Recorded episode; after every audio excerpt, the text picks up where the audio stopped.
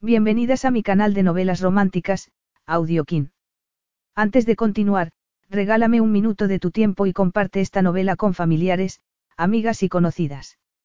Me ayudarías a que otras personas conozcan este hermoso trabajo y cada día seguir creciendo.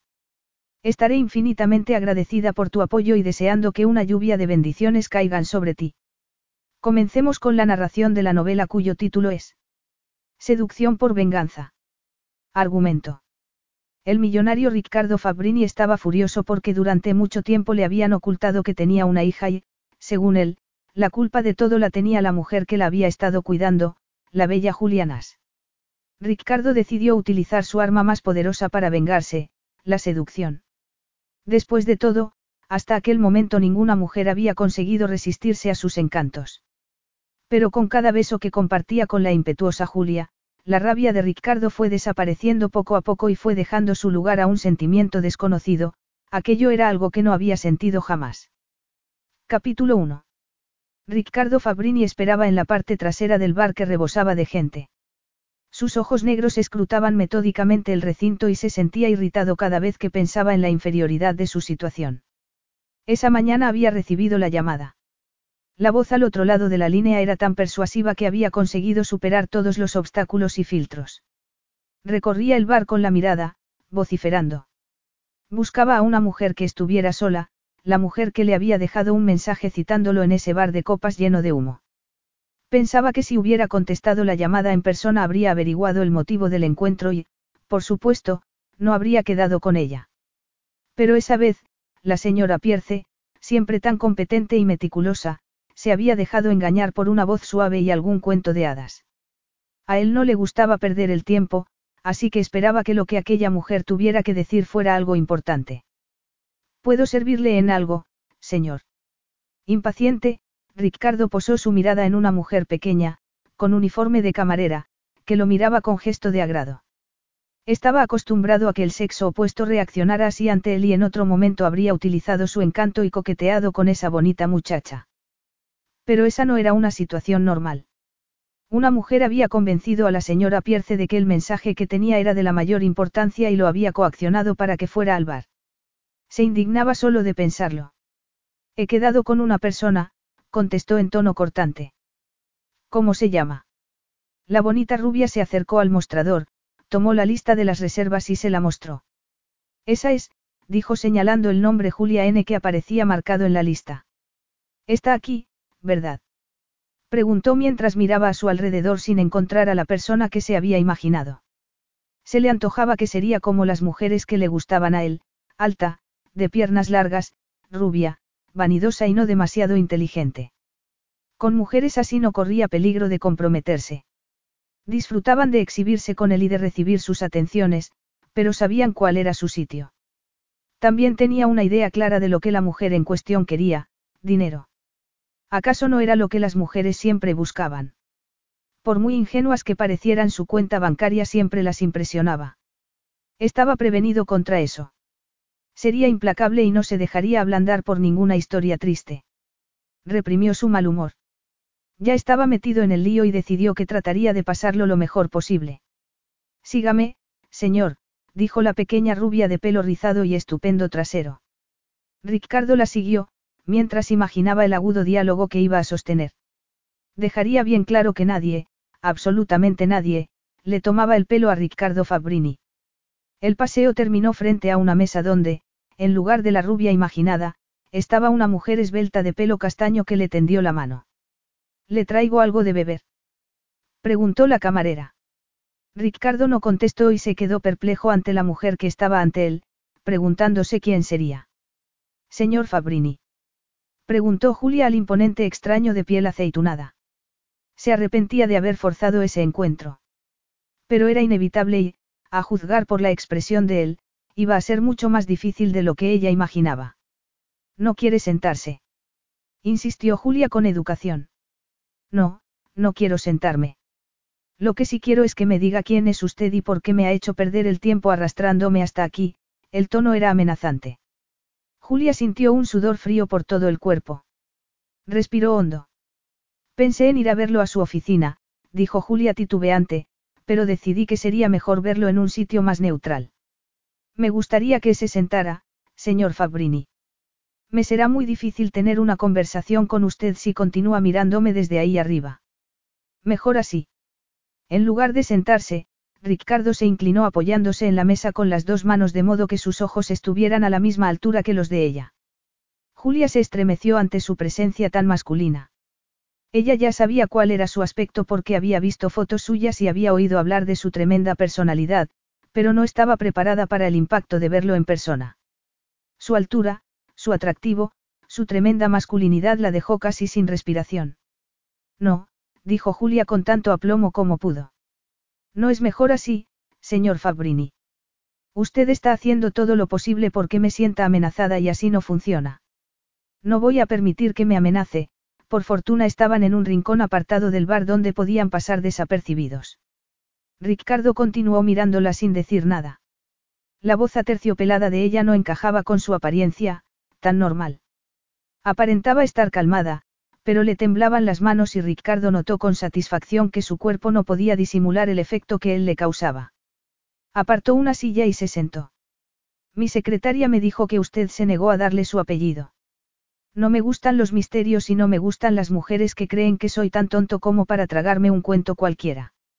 Conseguí que viniera, y ahora que estoy aquí me va a contestar unas cuantas preguntas. Empezando por su nombre. Su nombre completo. Julianas, esperó a ver si él reaccionaba, pero no lo hizo. No estaba segura de que reconociera el nombre, pero quizás Caroline no lo reveló cuando años atrás lo confesó todo. Estaba en tal estado de desesperación que no había tenido reflejos para prever las posibles consecuencias. Ese nombre no me dice nada, dijo él con indiferencia. Se inclinó un poco para llamar la atención de la camarera que, aunque no estaba cerca, no le quitaba ojo fascinada por el hombre primitivo que se escondía debajo del elegante e impecable traje gris. Y tampoco la conozco de nada, continuó tras pedir un whisky con hielo. Ricardo afirmaba con convencimiento. El nombre no le sonaba de nada y estaba seguro de que a ella la habría reconocido aunque solo fuera porque contrastaba con todas las magníficas rubias que salpicaban su vida. Ricardo tomó el vaso de mano de la camarera sin mirarla siquiera. ¿Quieren que les traiga algo de comer? Dudo que esté aquí tanto tiempo, contestó Ricardo a la camarera. ¿Cómo sabe que no me conoce de nada? Preguntó Julia tratando de postergar lo que tenía que decir. Él sonrió con frialdad. Nunca me he sentido atraído por los pequeños gorriones, atacó él. Eso dolía, pero Julia no permitió que se notara, ni tampoco el desprecio que sentía por ese hombre a causa de lo que había oído hablar de él. Puede estar tranquilo. Los pequeños gorriones tampoco sienten ninguna atracción por los halcones vanidosos. Pues ya que hemos terminado con los cumplidos, ¿por qué no hablamos del negocio, señorita Nas?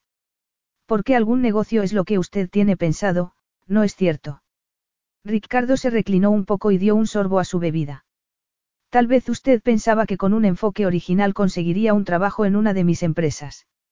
Siento decirle que no soy un hombre que aprecie los enfoques originales, sobre todo si me roban el poco tiempo que tengo para mí. No estoy buscando trabajo, señor Fabrini. Ricardo la observaba y Julia volvió a sentirse insegura y apretó su copa como para afianzarse.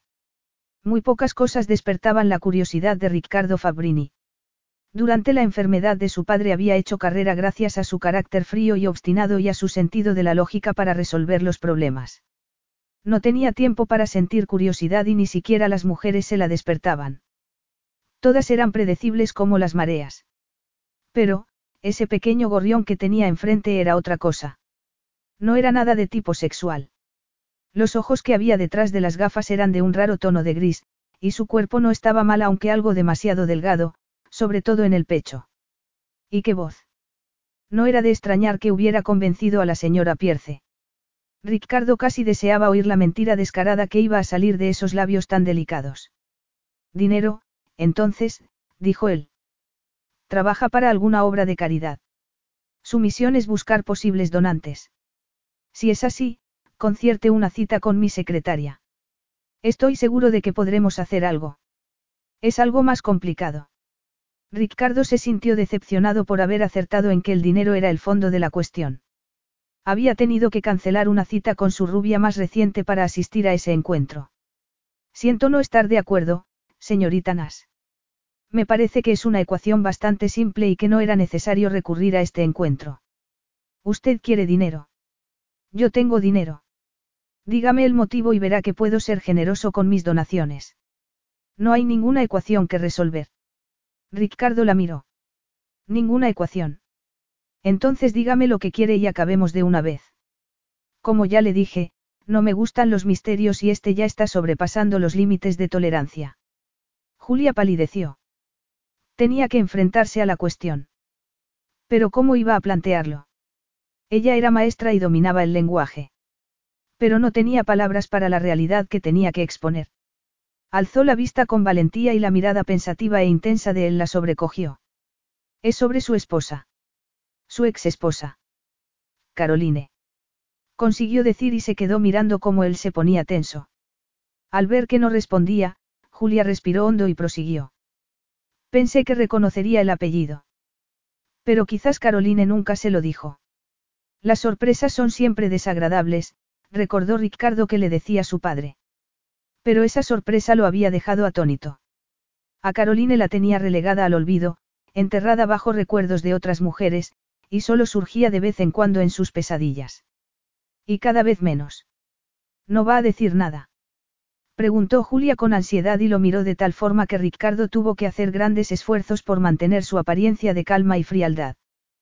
¿Qué tengo que decir? Contestó él cortante. No tengo intención de mantener una charla íntima sobre mi exmujer con usted. Que descanse en paz, comenzó a levantarse, pero la mano de ella le tocó el brazo.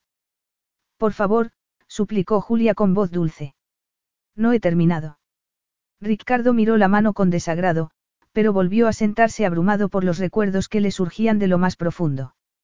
Julia se sintió aliviada cuando él pidió otra bebida para los dos. ¿Cómo iba a reconocer el apellido?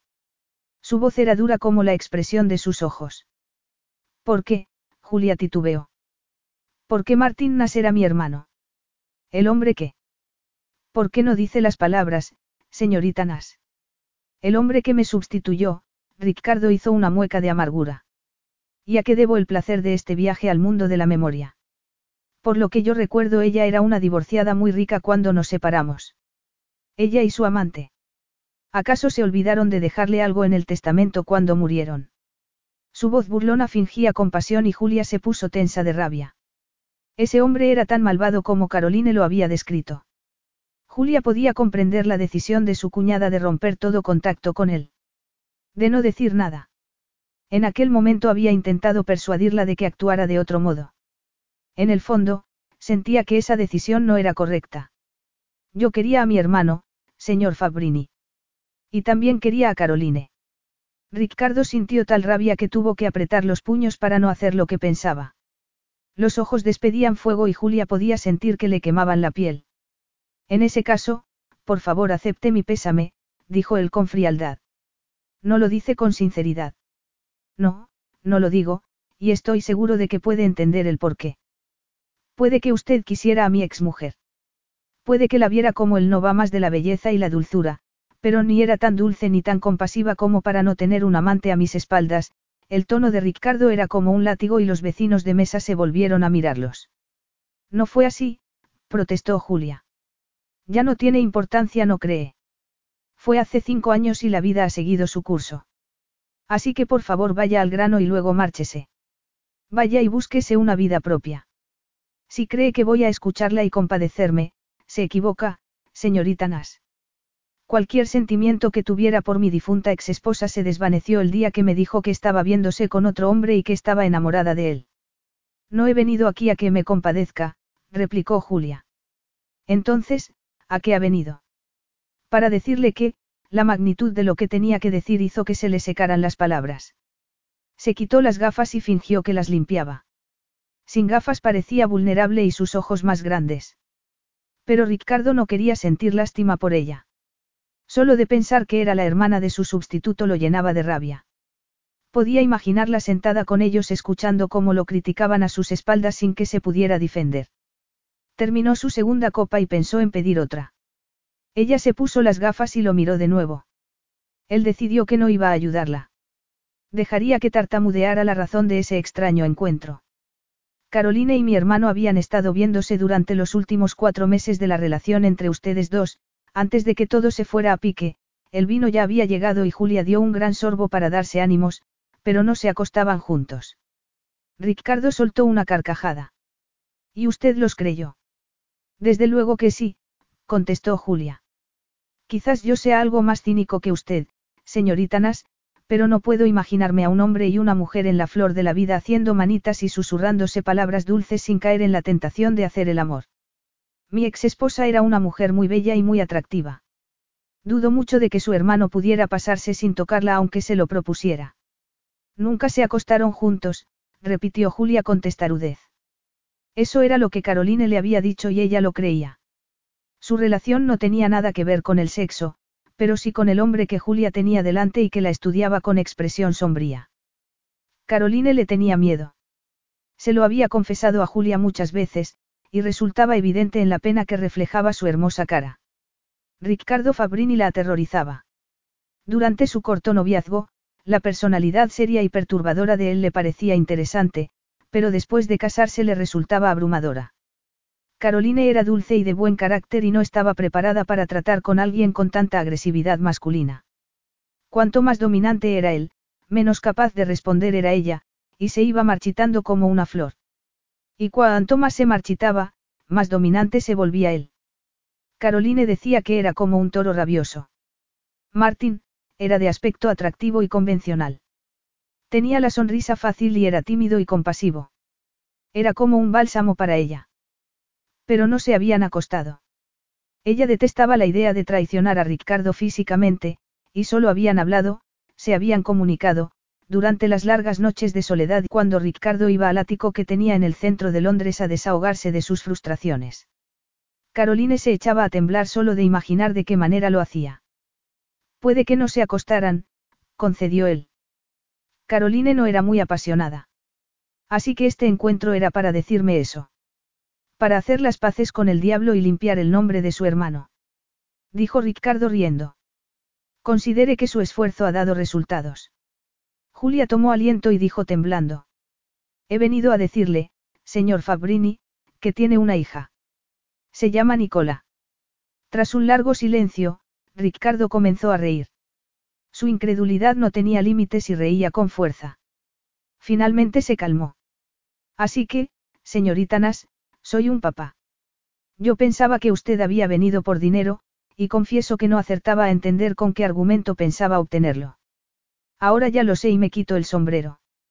Es el argumento más ingenioso que se pueda imaginar. Excepto por un pequeño detalle. Es obvio que no me conoce. Al parecer usted cree que soy tonto y que iba a tragarme que la hija de su hermano es hija mía, volvió a reír con desagrado.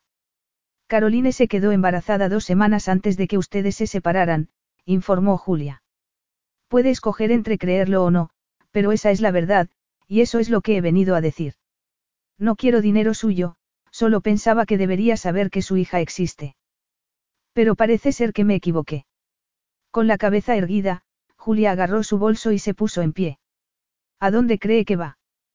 preguntó él. Esa mujer lo había coaccionado a ir al bar y pensaba marcharse muy digna dejándolo con un sinfín de preguntas sin contestar. Ni por un minuto había creído que fuera el padre de la criatura, pero quería llegar al fondo y obligarla a confesar que todo era pura invención.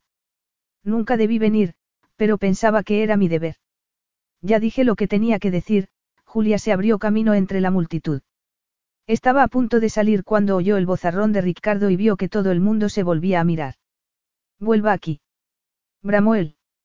Julia no miró hacia atrás y caminó más deprisa hasta salir corriendo del bar. Fuera llovía y el pavimento estaba resbaladizo. Como llevaba tacones, tuvo que aflojar el paso por miedo a caer. No se había dado cuenta de que Ricardo la seguía y, de pronto, notó que la agarraban por el brazo. Me ha dejado plantado. Le gritó él con furia. Soy consciente de ello, le replicó Julia, gritando a su vez. Usted cree que puede salir de la nada, hablarme de mi ex esposa, soltarme una historia increíble y luego dejarme plantado. Le dije cuánto tenía que decir. Ahora, déjeme ir. Me está haciendo daño. Me alegro, dijo él. Es una pequeña satisfacción para mí después de su comedia de antes. Suélteme o empezaré a gritar. No querrá terminar en una comisaría por asaltarme, ¿verdad? Tiene toda la razón. Eso no me interesa nada, comenzó a tirar de ella por el impermeable. ¿Dónde me lleva? Puede que ese comportamiento de hombre de las cavernas sea aceptable en Italia, pero aquí hay leyes contra los hombres que maltratan a las mujeres. También las hay contra las mujeres que chantajean a los hombres para sacarles dinero mediante una mentira. Ricardo seguía tirando de Julia y ella dejó de resistirse pensando que la arrastraba hacia un taxi. Pero no era eso. La estaba arrastrando hacia su propio coche, un elegante jaguar estacionado en una calle lateral. Intentó zafarse, pero él era mucho más fuerte y grande y estaba rabioso. Estaba claro que no pensaba dejarla escapar hasta que confesara que todo era una farsa. Ricardo estaba intentando recordar cuándo había hecho el amor con Caroline por última vez. Había sido hacia el final de su malogrado matrimonio, una noche en que había regresado muy tarde a casa y bastante bebido, pero con un ramo de flores para intentar reconquistar a la esposa que ya lo había dejado, si no en cuerpo, si en alma. La esposa que él también había abandonado. El intento había fallado. Ella había aceptado que la despertara y había recibido el ramo de flores ajadas. Aunque estaba muy cansada, había tenido la cortesía de ponerlas en un florero y de dejar que le hiciera el amor. Me ha mentido, dijo con rudeza, y quiero que lo reconozca. No voy a entrar en ese coche con usted. Hará lo que yo le diga, ordenó con arrogancia. ¿Cómo se atreve a hablarme así? Suba al coche. Aún no hemos terminado de hablar. No lo haré. ¿Por qué? preguntó él con sarcasmo. ¿Acaso cree que sus tesoros femeninos no están a salvo conmigo? Ya se lo dije. No me gustan los gorriones, abrió la portezuela y obligó a Julia a sentarse. Ahora dígame dónde vive. Voy a llevarla a su casa y durante el trayecto me lo va a confesar todo. Solo entonces pienso dejarla, señorita Nas. Julia sentía palpitar su corazón. Eso era distinto que estar en el bar rodeada de gente. Encerrada en el coche con él, se daba cuenta de su poder y, lo que era peor, de su tremendo atractivo sexual. Sintió pánico. No sería que el gorrión sí podía sentirse atraído por el halcón. ¿Y bien? Preguntó él con determinación, y Julia balbuceó su dirección. No estará nerviosa, ¿verdad? Arrancó el coche. Ya le dije que su honor está a salvo conmigo. Pero ya entiendo. Su nerviosismo es por miedo a que descubra lo embustera que es. No estoy nerviosa, señor Fabrini, mintió Julia.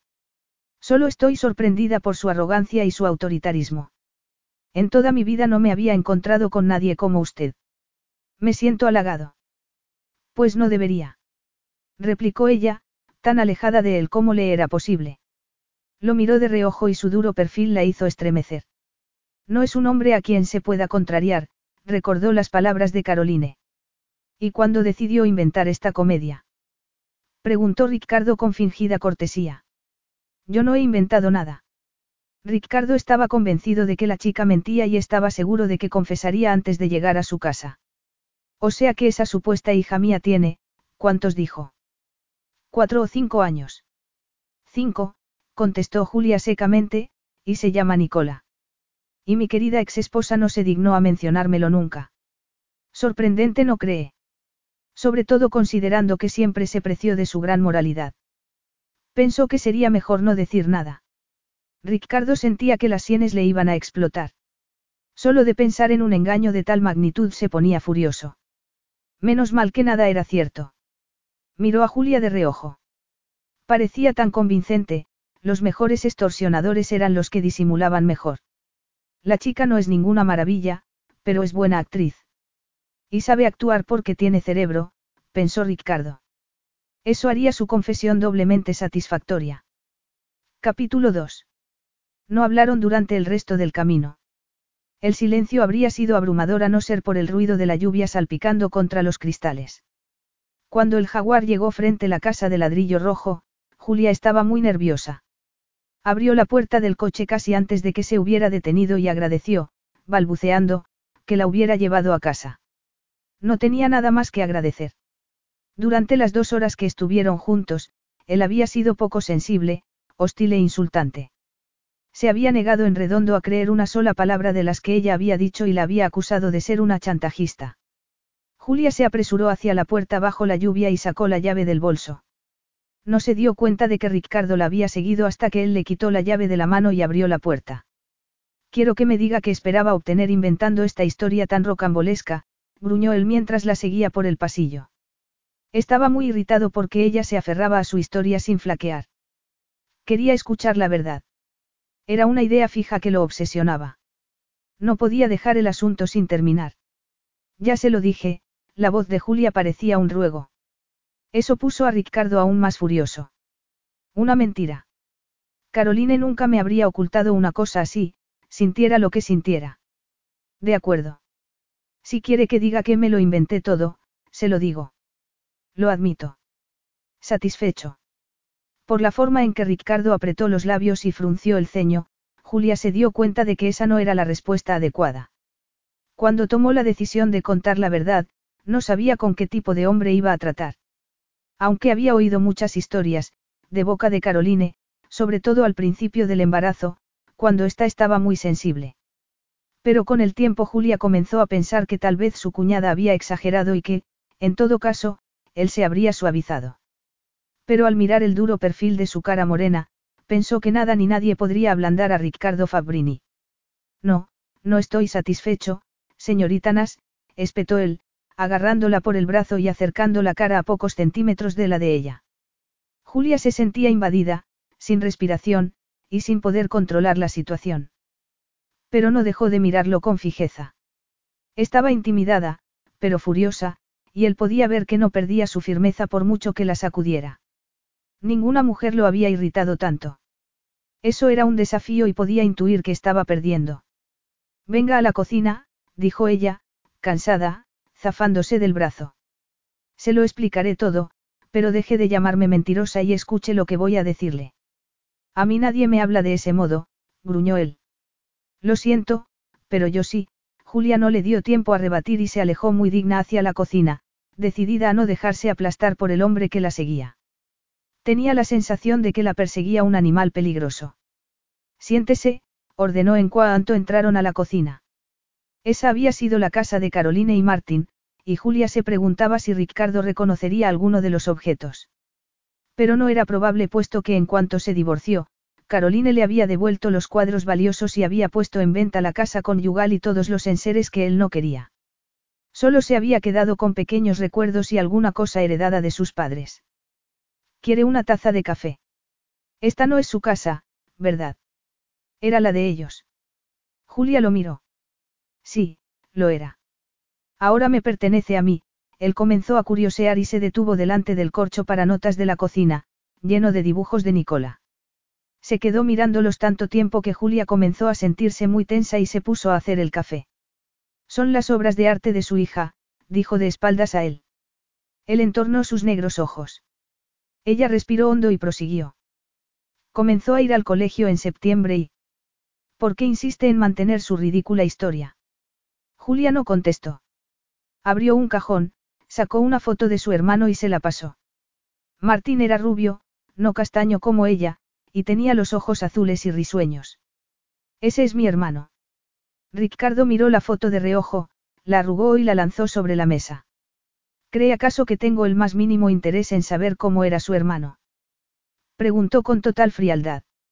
No tuve curiosidad entonces y no la tengo ahora.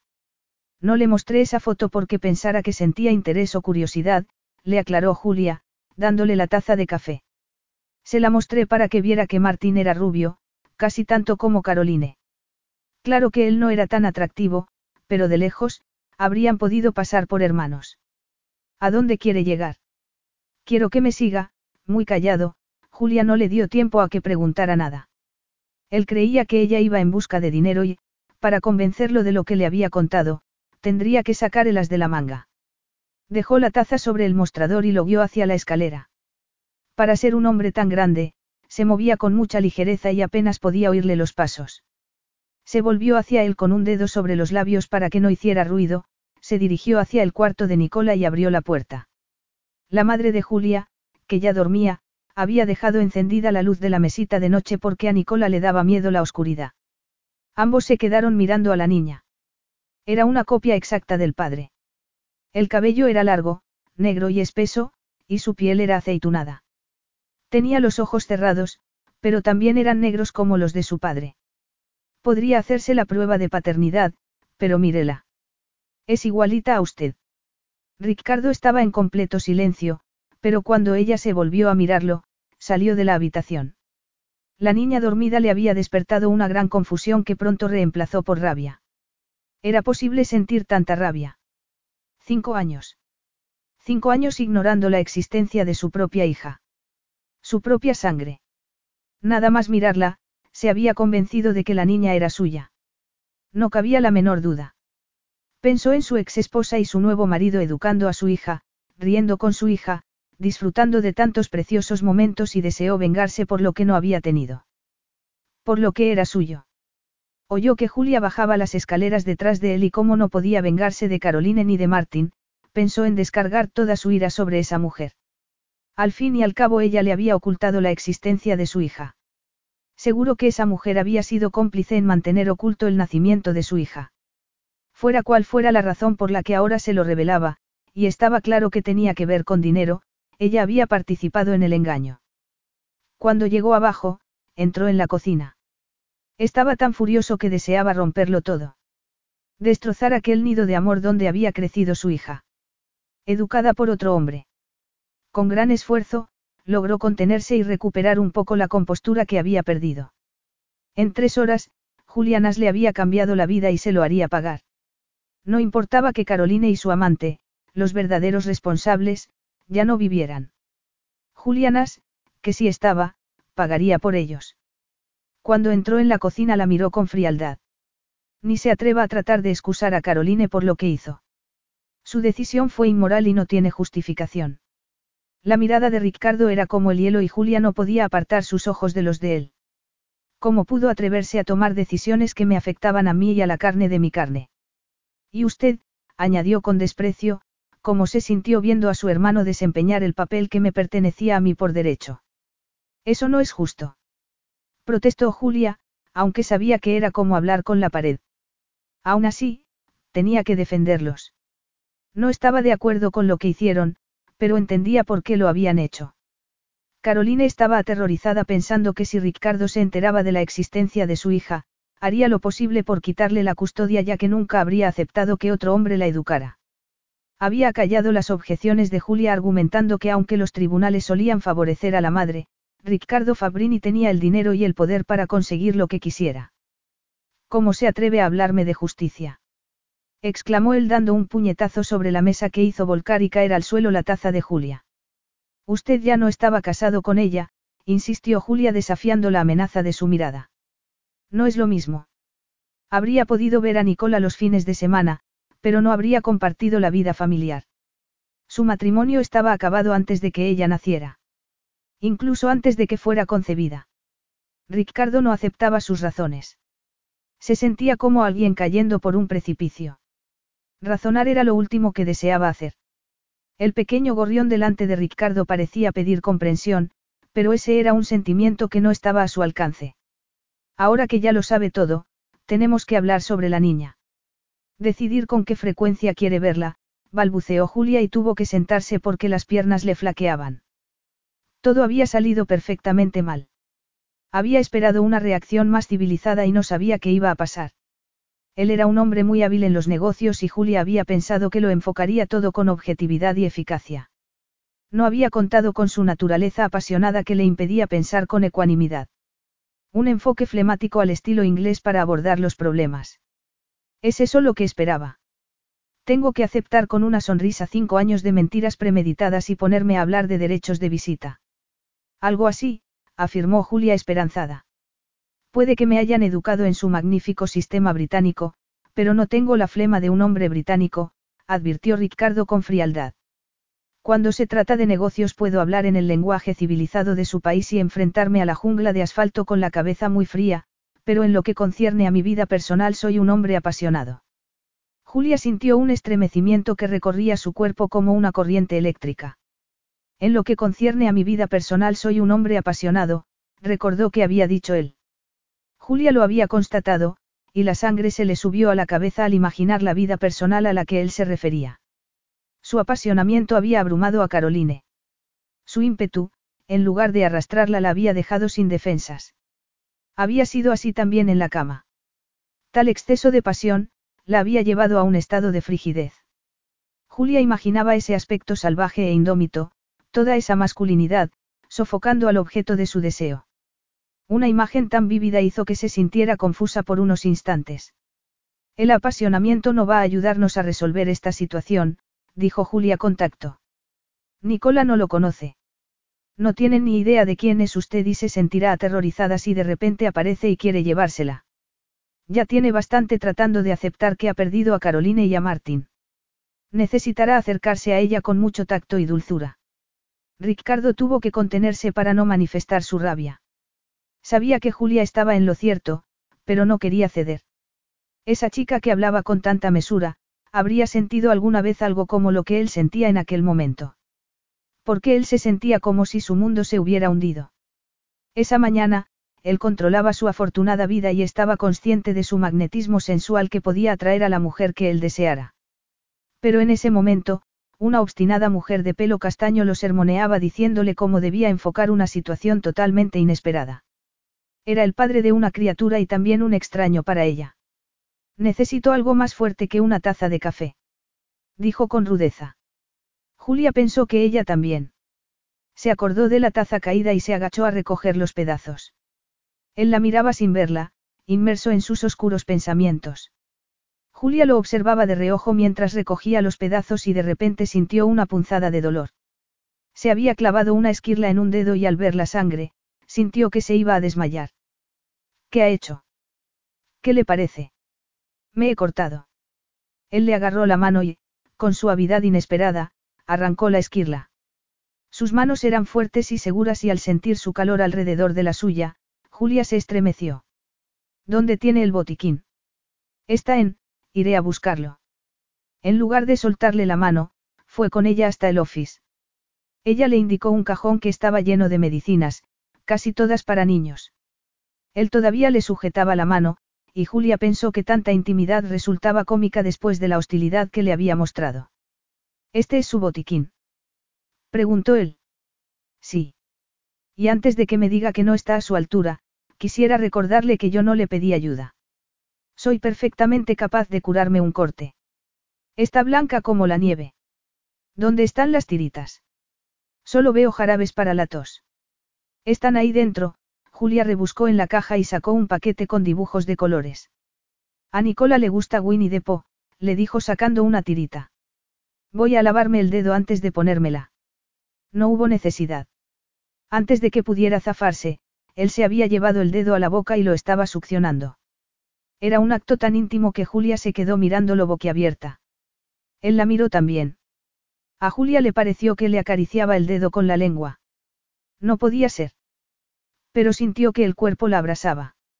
La saliva es el mejor antiséptico, afirmó él, inspeccionando la herida. Ya está mucho más limpia. Dem la tinta. Julia seguía afectada, mientras él se la colocaba. Julia decidió que estaba así por haber visto la sangre. Siempre le había dado mucha aprensión. Y seguro que también era por eso que le faltaba la respiración. Tanto así que no se percató de la presencia de su madre hasta que ésta le preguntó, ¿Qué pasa, Julia? Estoy interrumpiendo algo. No, mamá. Claro que no, Ricardo pudo ver que Julia se había sobresaltado al ver a su madre, pero también que se había sentido culpable. ¿Por qué? Has tenido una cita. Me dijiste que ibas a tomar algo con unos amigos. No me habías dicho que tenías un amigo, el tono de su voz mostraba complacencia y Julia se ruborizó. Debería haberle dicho a su madre que iba a hablar con el padre de Nicola, pero pensó que se lo diría después. Y si no salía bien, le habría ahorrado a su madre un disgusto. Mamá, miró a Ricardo con resentimiento. Este es. Ricardo Fabrini, el padre de Nicola, dijo él con un gesto de rabia mientras extendía la mano hacia la mujer de pelo gris que estaba en la puerta. El padre de Nicola, Janet Enas estrechó su mano y buscó con la mirada a su hija. Le pido excusas. Pensé. Sí, mamá, dijo Julia dirigiéndose a la cocina. Ya sé lo que pensaste.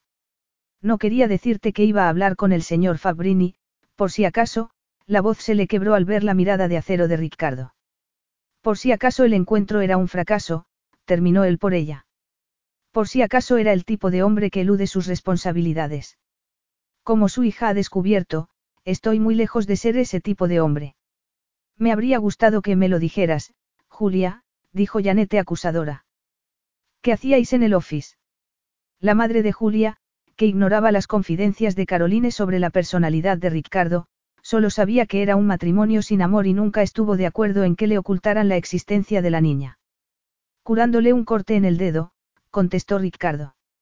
Nicola no estará despierta, ¿verdad? No, está dormida como un tronco.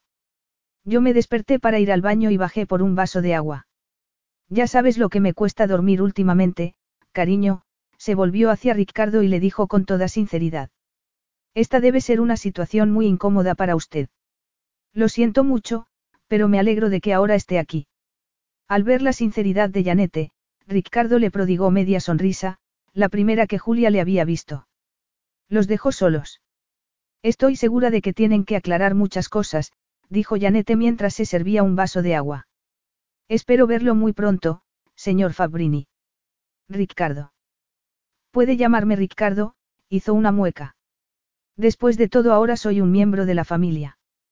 Con varios años de retraso, añadió en voz baja cuando la madre salió de la cocina. Pero ahora estoy aquí, señorita Nas. ¿No se siente feliz por haber logrado lo que se había propuesto? Preguntó con una sonrisa irónica. Se preguntaba cuántos miembros más tenía esa familia de la que lo habían excluido. Tíos y tías, primos y primas. Todo menos un padre. Pero Nicolás sí había tenido padre. El hermano de esa mujer. El único padre que había conocido. Alguien a quien llamaba papá y la sentaba en sus hombros cuando iban al parque. Ricardo cerró los ojos para ocultar la ira que sentía. Dijo que quería algo más fuerte que un café, dijo Julia. Solo tengo vino. Tan frugal en sus costumbres respecto al alcohol, como su cuñada. Prefiero mantener la cabeza despejada, especialmente ahora, pensó mientras abría el frigorífico y sacaba una botella de Sauvignon. Él la miraba a través de sus largas y espesas pestañas, mientras servía las dos copas con la esperanza de que el vino lo apaciguaría un poco. Tan controlada, pensó Ricardo, al ver que ella solo bebía pequeños sorbos. No había tenido tanto control cuando él le besó el dedo. Su cuerpo se había puesto rígido y él había notado que respondía contra su voluntad. Y cuando los había sorprendido la madre, se había sobresaltado. Estaba claro que se sentía culpable por actuar por detrás de su madre. Pero había algo más. ¿Por qué decidió buscarme? Preguntó y se sentó. No habría sido más fácil mantener el secreto en lugar de precipitar una situación que puede salirse de su control. Ahí es donde entra la cuestión del dinero, pensó con cinismo. Julia, sentada frente a él, bajó la vista. Hice lo que creí que debía hacer. Cuando Caroline vivía, respeté sus deseos. ¿Por qué estaba de acuerdo con ella? ¿Por qué no le parecía mal que borrara mi existencia? ¿Por qué era lo que ella quería? Porque yo quería a mi hermano y les deseaba lo mejor a los dos. Julia endureció el gesto. Lo que ahora tenemos que hacer es enfrentarnos a la realidad, a lo que está sucediendo en este momento. Para lo cual, por supuesto, usted ya tiene un plan. Creo que todavía no debe decirle a Nicola quién es usted, indignado, él abrió la boca, pero ella prosiguió sin inmutarse. Sé que le cuesta aceptarlo, pero no creo que ella pueda asimilarlo. Vayan conociéndose y cuando ella ya confíe en usted, le puede decir que es su padre de sangre. En contraste con lo que era su hermano, quiere decir. La miró desafiante. Así es. Ella siempre ha sabido que Martín no era su verdadero padre. Ni él ni Caroline le dijeron otra cosa. Vendré a verla mañana, después del colegio. ¿A qué hora llega a casa? La trae usted. Asiste al mismo colegio en el que usted enseña. Sí, doy clases en el mismo colegio, solo que en la sección de los mayores. Estoy saliendo pronto para que pueda venirse conmigo. Hago gran parte de mi trabajo en casa, después de que terminen las clases. Ricardo pensó que ella también tenía algo de mérito. Su vida había cambiado, aunque no tanto como la de él. Por lo general estamos en casa hacia las cuatro y media. Si quiere, Puede venir a las cinco. Para entonces ya se habrá bañado. Ricardo se puso en pie y agarró su chaqueta. Había sido el día más largo de su vida. Le habría gustado ver otra vez a Nicola y empaparse de su carita dormida antes de irse, pero pensó que ya tendría tiempo al día siguiente. ¿Su madre vive con ustedes? Preguntó cuando iban hacia la puerta. No, ella tiene su propio apartamento. Solo ha venido a cuidar de Nicola. ¿Y usted? ¿Dónde vivía? Preguntó intentando encajar todas las piezas de ese rompecabezas que desde ese día formaba parte de su ordenada vida. Tenía alquilado un piso, respondió Julia. Esto debe haberle quitado mucha libertad. Dijo él, y ella lo miró intrigada. En cuanto a los hombres, me refiero. Una carabina de cinco años no puede ser un gran aliciente. No ha sido ningún problema, contestó Julia con dureza, mientras le abría la puerta. ¿Por qué no hay ningún hombre? Ricardo pudo ver que ella se ruborizaba y la forma en que irguió la cabeza le demostró que había dado en el clavo. Es por eso por lo que su madre parecía tan contenta cuando pensó que había traído a casa a un amigo. Él se sintió satisfecho al ver que ella perdía pie. Eso lo compensaba por haber pasado en vilo las últimas horas. Usted está aquí por su hija. Mi vida personal no le incumbe, dijo Julia con frialdad. Ricardo miró con una sonrisa burlona y ella se sintió herida e insegura, pero aparentó no inmutarse. Lo cual me parece muy bien, replicó él. Hasta mañana. Y se lo advierto desde ya. No voy a discutir sobre cuándo veré a mi hija. Usted lleva ventaja, señorita Nas, pero el tiempo tiene la mala costumbre de cambiar las cosas. Capítulo 3. Parece un hombre amable, teniendo en cuenta. Teniendo en cuenta, Julia había terminado de hacerle las trenzas a Nicola y ésta se volvió a mirarla. Sus ojos eran almendrados, negros y con pestañas espesas y oscuras como su padre. Amable. ¿Quién parece un hombre amable? Preguntó la niña. Julia y su madre se miraron. Alguien que va a venir dentro de un rato, cariño. Ah, puedo mirar los dibujos en la tele antes de la cena. Todavía no. Quizás dentro de un rato. Teniendo en cuenta, repitió la madre con una mueca cómica. ¿Qué hay para cenar, tía Jules? Pollo. No me gusta el pollo. Tengo que comérmelo. Nicola metió las manos en los bolsillos e hizo una mueca. Croquetas de pollo. Ojalá, comenzó a decir Janete y Julia la miró reprochándola. Bueno, es un hombre muy guapo. Julia casi deseaba que sonara el timbre. Su madre siempre sacaba el mismo tema y ella no estaba dispuesta a escucharlo otra vez. No me interesa, rugió Julia, alejando a su madre para que la niña no oyera. Estoy bien, mamá. Tengo mi trabajo y soy totalmente feliz. No necesito un hombre en mi vida, y mucho menos uno como Riccardo Fabrini, pensó. Pero me gustaría que te arreglaras, Jules. No va a ser fácil educar a Nicola a ti sola. Mamá, por favor, Ahora no. Va a llegar de un momento a otro. Y mira cómo vas. Vaqueros viejos, camisa a cuadros, zapatos bajos. Julia sonrió. Ya me conoces. 27 años y como si tuviera 12. Es una reacción por estar todo el día con niños de 9 y 10 años. Puede que sea así, pero... Por fortuna Julia no tuvo que oír el resto del sermón sobre las dichas del matrimonio y la tristeza de la soledad. Había sonado el timbre y fue a abrir. Ricardo Fabrini estaba tan sobrecogedor como ella recordaba. Haber pasado la noche en blanco no la había preparado para resistir la agresividad de su personalidad. Cuando sus miradas se cruzaron, sintió que desfallecía. Esa tarde no llevaba traje. Quizás había pensado que eso era demasiado impresionante para una niña de cinco años y se había puesto un conjunto informal color verdoso que resaltaba el color de su piel aceitunada. Está aquí. Preguntó tenso, y Julia asintió, apartándose para que pasara con las dos grandes cajas que llevaba. Está en la cocina con mi madre, ella pensó que había llegado con la misma hostilidad del día anterior. También está su madre. Para darle apoyo moral, señorita Nas. ¿Qué piensa que voy a hacer? Secuestrar a mi hija y llevármela al extranjero. Aunque sea por ella, podría intentar fingir algo de cortesía. Ricardo asintió. Se había tomado el día libre, Había ido a una juguetería y había pasado horas buscando el juguete perfecto.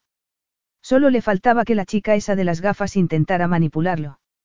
Su ira se había suavizado durante la noche y comprendía que, al menos por el momento, tendría que regirse por las reglas que ella le marcara.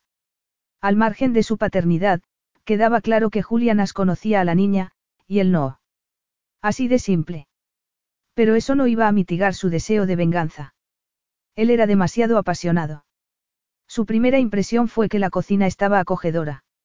Nicola estaba sentada a la mesa inclinándose sobre un trozo de papel y Janet Enas estaba ocupada preparando un postre.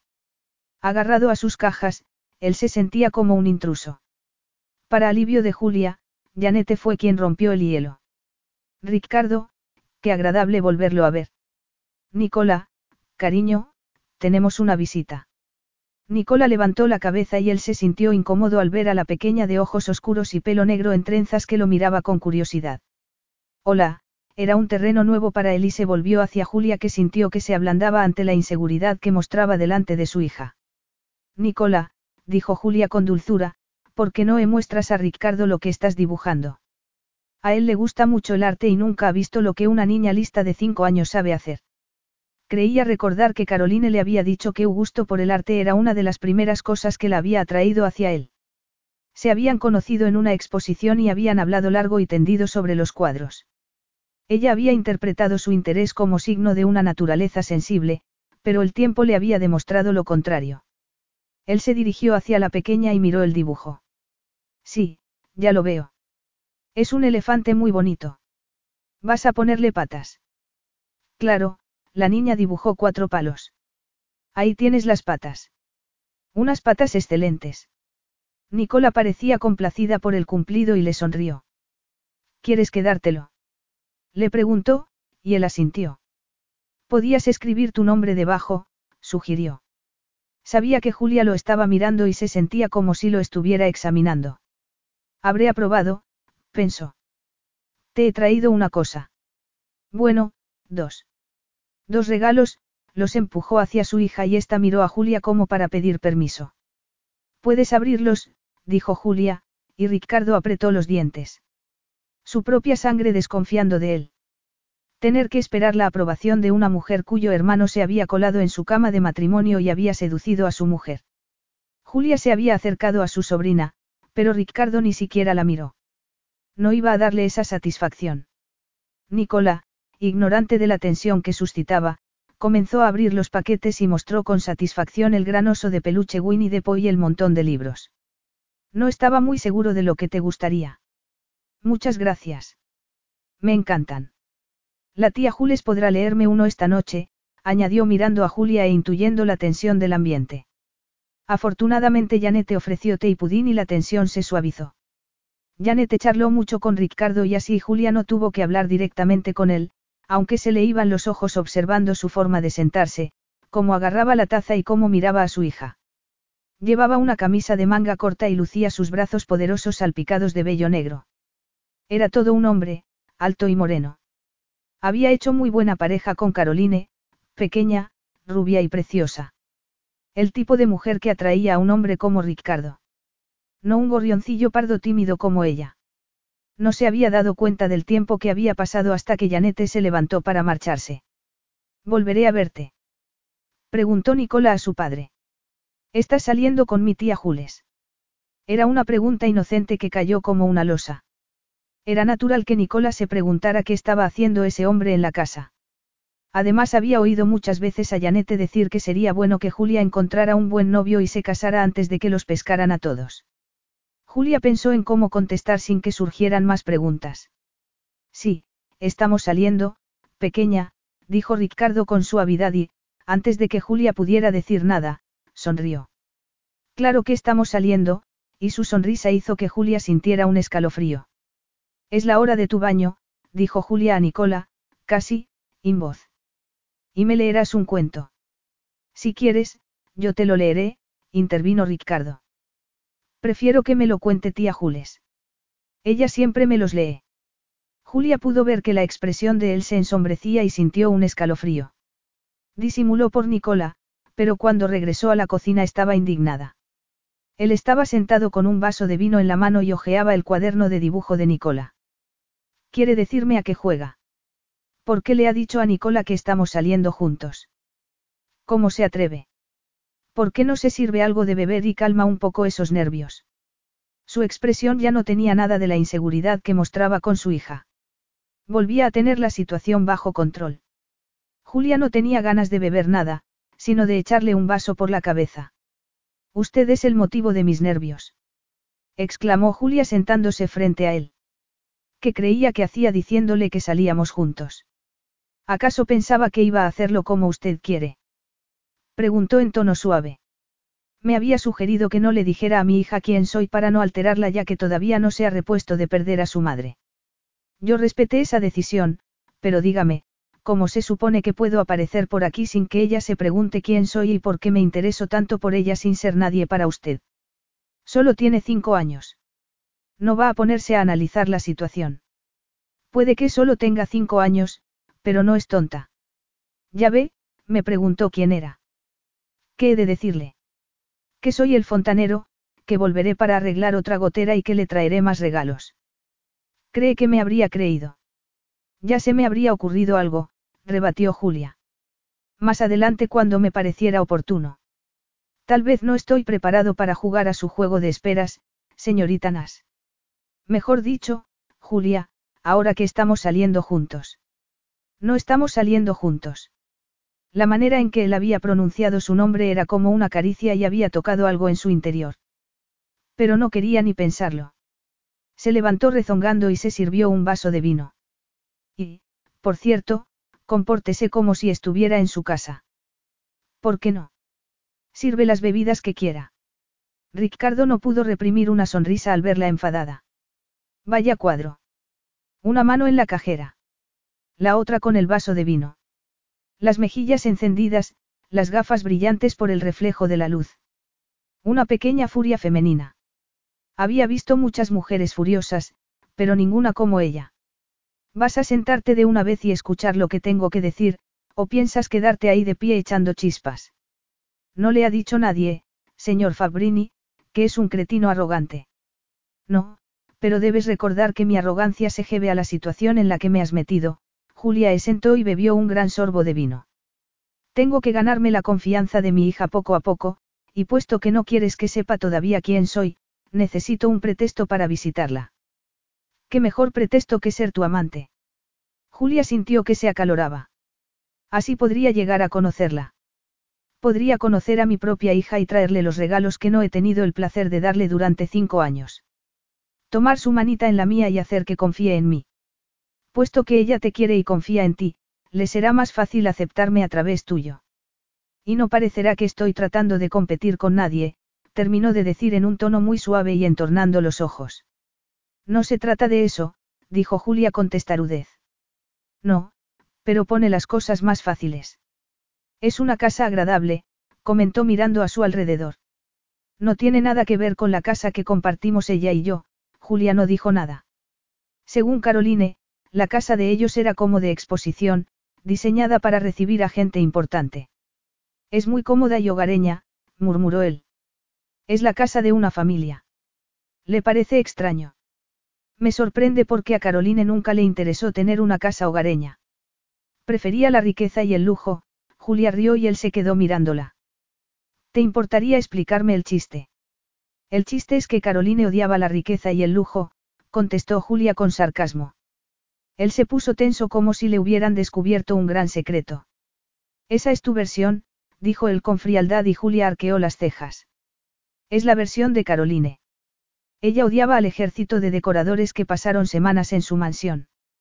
Cuando ella y Martin compraron esta casa, fue ella quien lo escogió todo. Desde el color de las paredes al de los alzapaños. ¿Cómo ha podido estar casado y vivir con alguien y no haberse dado cuenta de que lo que realmente deseaba era una casita en el campo, o al menos una casita de ciudad sin pretensiones? No me gusta que me traten con condescendencia, Julia. Tienes que tenerlo en cuenta si nuestra relación ha de seguir su curso. No tenemos ninguna relación.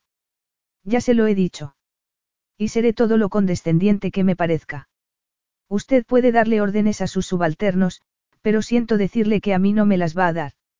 Ricardo dejó el vaso vacío sobre la mesa, puso las manos detrás de la cabeza y se relajó en la silla, mientras observaba a Julia con curiosidad. Era extraño, cuando estaba callada parecía una persona serena y tranquila, pero cuando hablaba su cara se animaba y podía parecer todo fuego.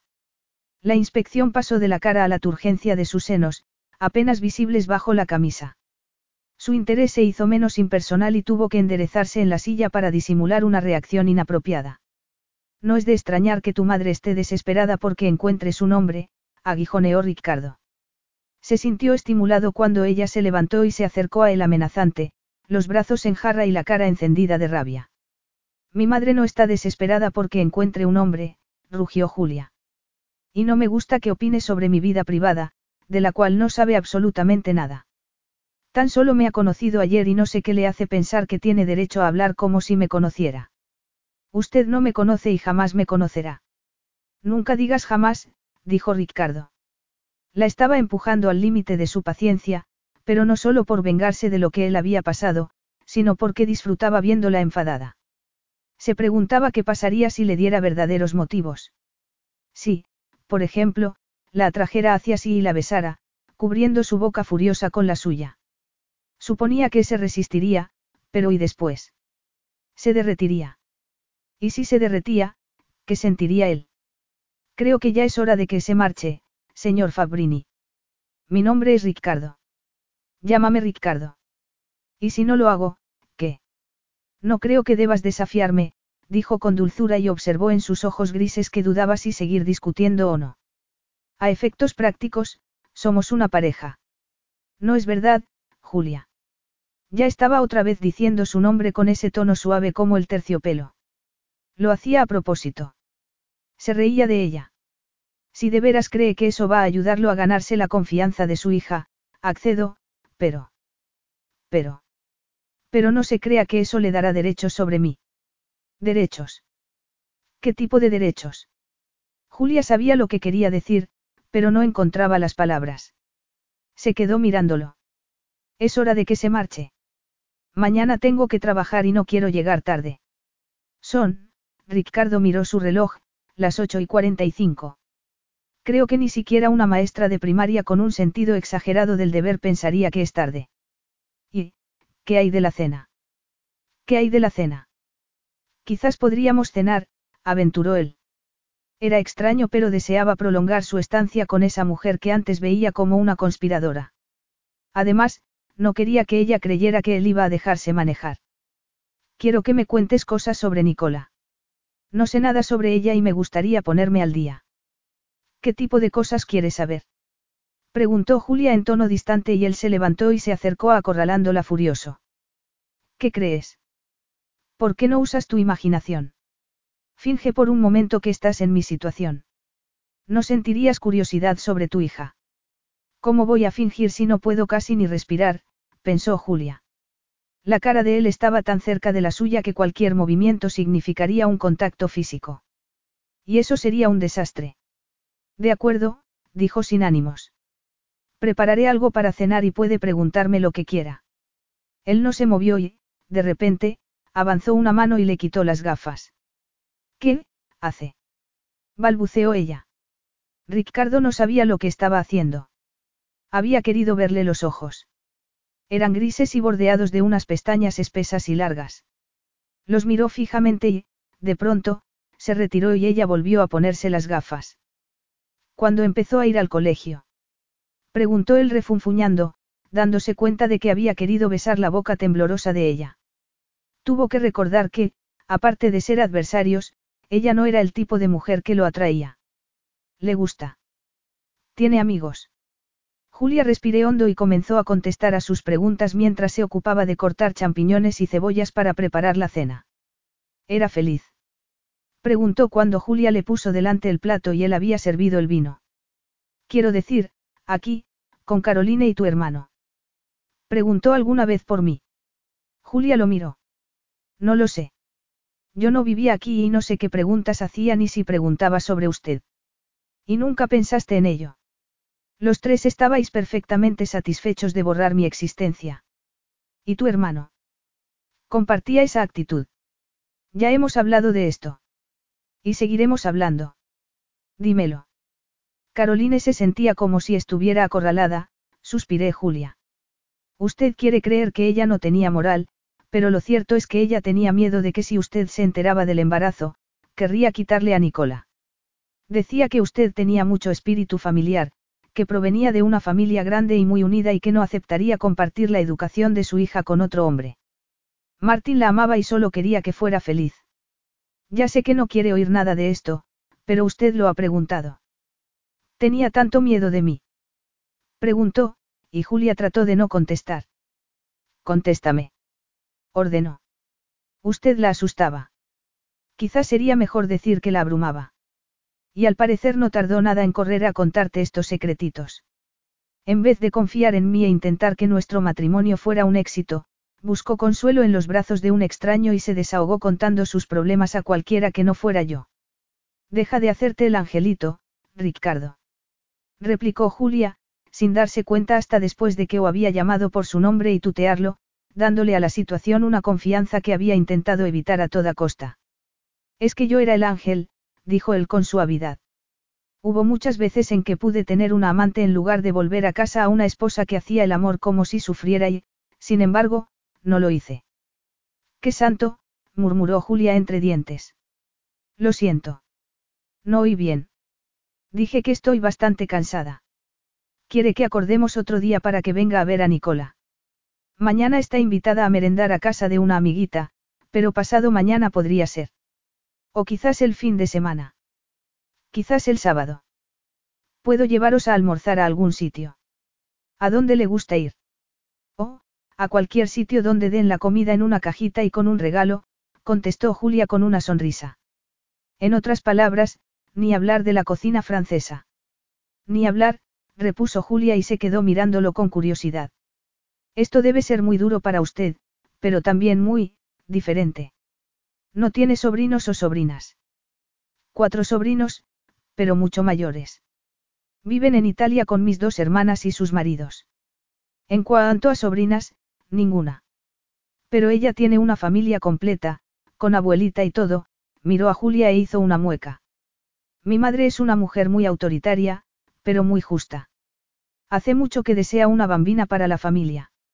Nicola recibirá mucho afecto por parte de ella. Les ha dicho algo sobre, la situación. Todavía no.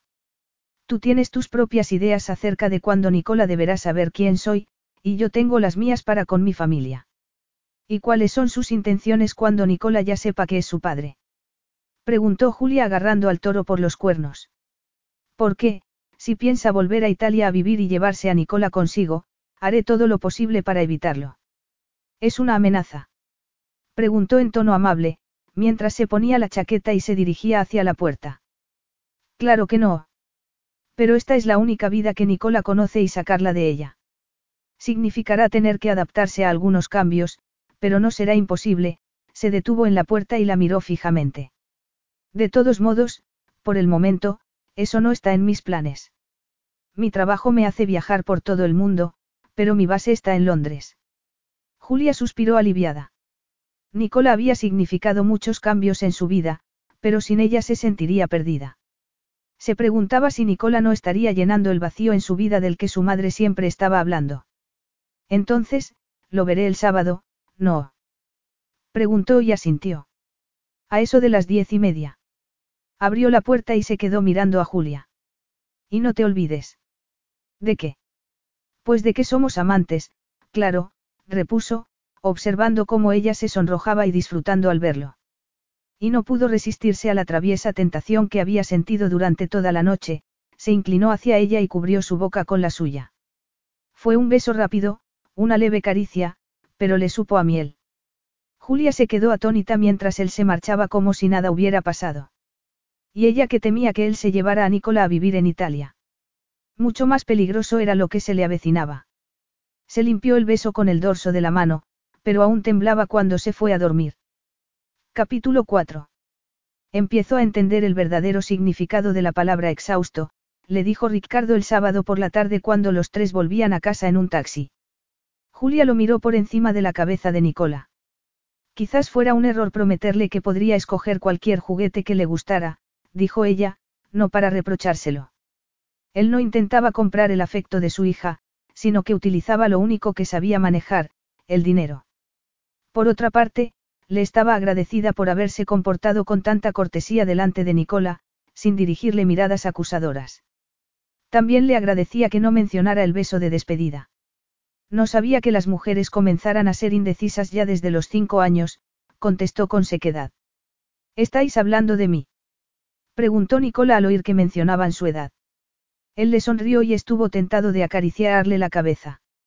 Nos estábamos preguntando por qué tardaste tres horas en decidir que querías el juego de rotatore y el bolso, dijo Julia. Eran lo primero que te había gustado. Lo sé, pero no estaba segura. Voy a hacer un dibujo de mamá y Martín, contestó y se giró hacia Ricardo. ¿Quieres que te lo regale? Los dos adultos se miraron. Claro. Me gustaría mucho, dijo él sin inmutarse.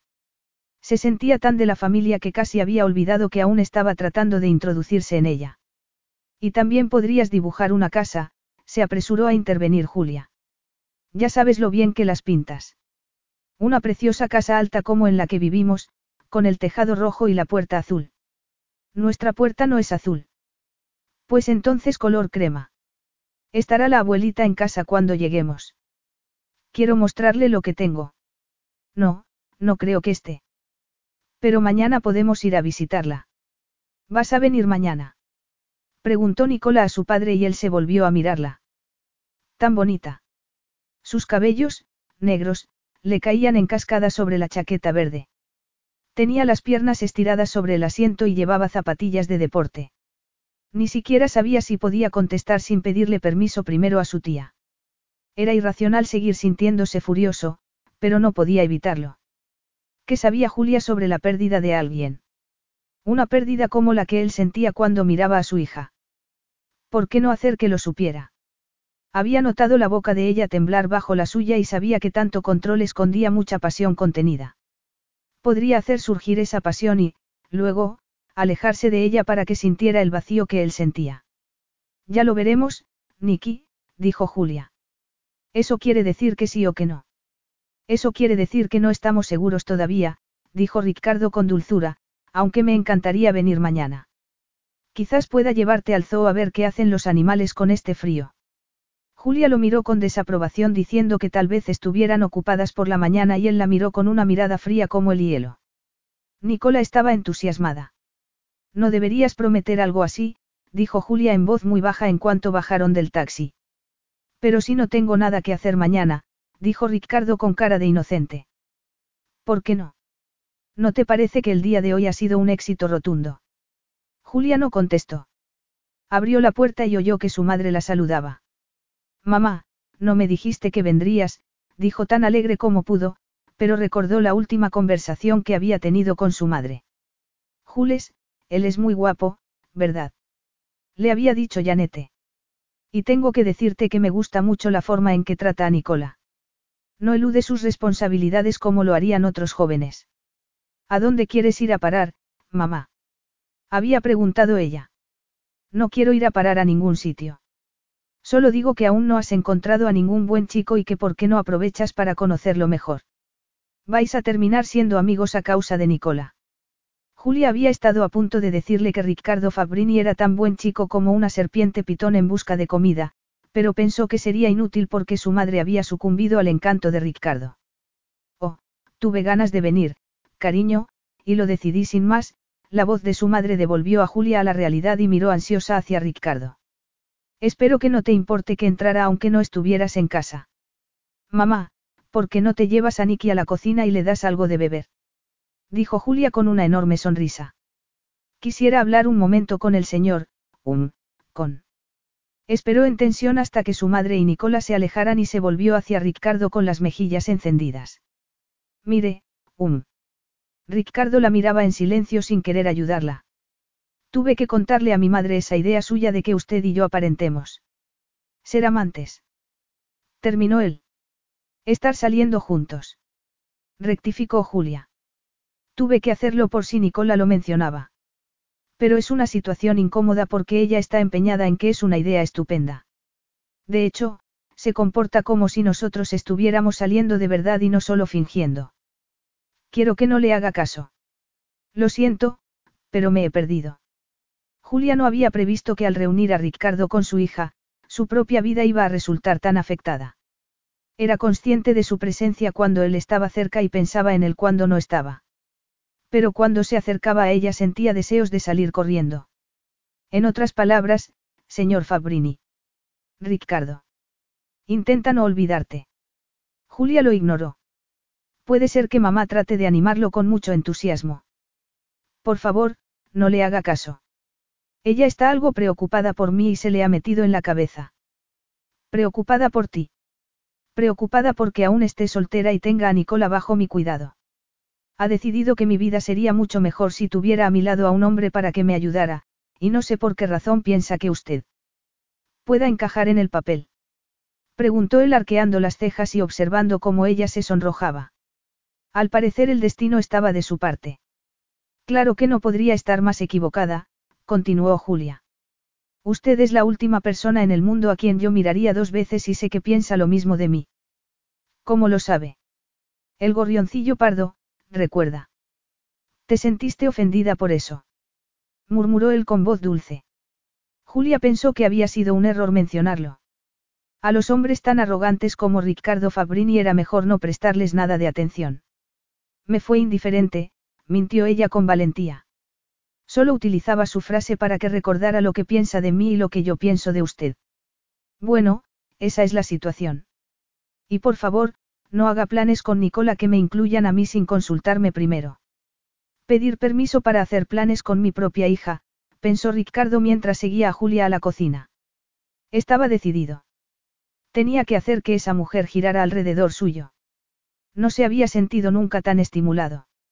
Nicola y Janete estaban en la cocina charlando muy animadamente. Nicola le mostraba a su abuela lo que le habían comprado. Julia no había visto a su sobrina tan emocionada desde hacía tiempo.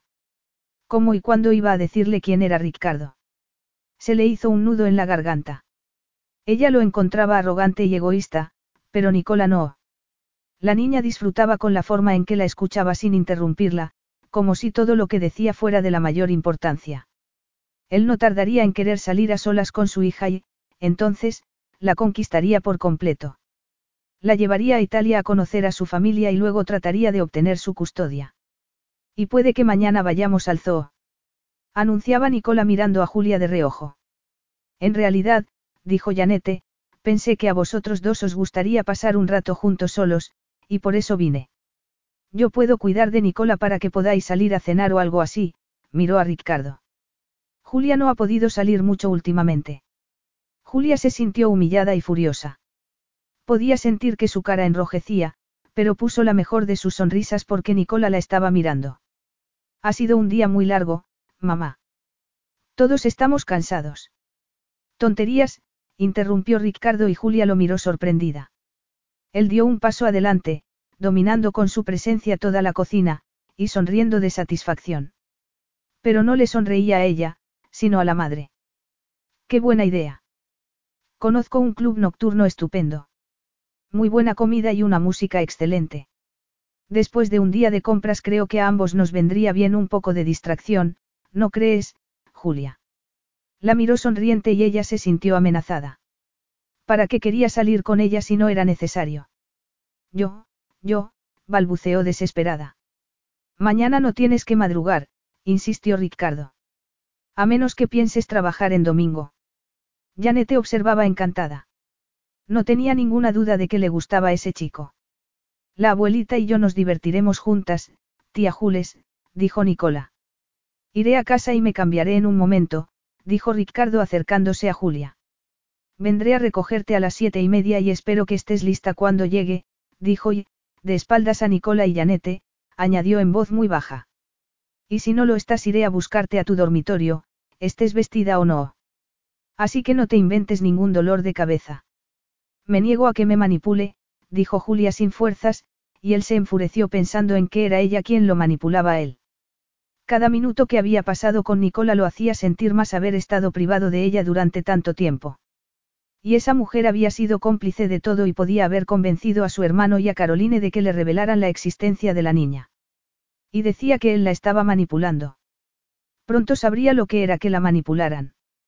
Te veré a las siete y media, y, sin más, se despidió y se marchó. Ya en casa, mientras se duchaba, pensaba en Julia. Se la imaginaba entrando con timidez en el ático, porque no era el tipo de mujer que iría al apartamento de un hombre sin antes haber cultivado una amistad durante meses. Pero no importaba lo tímida que fuera. No podría controlarse y sentiría la misma urgencia que él sentía por hacer el amor. Estaría excitada, temerosa, y se estremecería ante la perspectiva de que él la poseyera. Mientras se estaba afeitando dejó libre a su imaginación. Veía su tez pálida contrastando con el cuero negro del sofá. Poco a poco la fue desnudando y le quitó las gafas para ver las motas de sus ojos grises. La imaginó jadeante sobre la cama, su cuerpo enredado en el suyo, y las manos de ambos acariciando y explorando. Ella imploraría sonrojándose que la llevara al orgasmo, y él la complacería. De regreso a casa de Julia, tuvo que conducir despacio para dar tiempo a que amainara su excitación. Cuando Julia abrió la puerta, su cara reflejaba temor y exasperación. No veo el porqué, balbuceó cuando se acomodaba en el coche. ¿El porqué de ir a una sala de fiestas? Preguntó Ricardo. ¿O el porqué de ir a una sala de fiestas conmigo?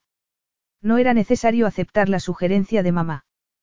Pero tú casi nunca sales. Pensé que te hacía un favor. Ya sabes lo que dicen sobre siempre trabajar y no divertirse.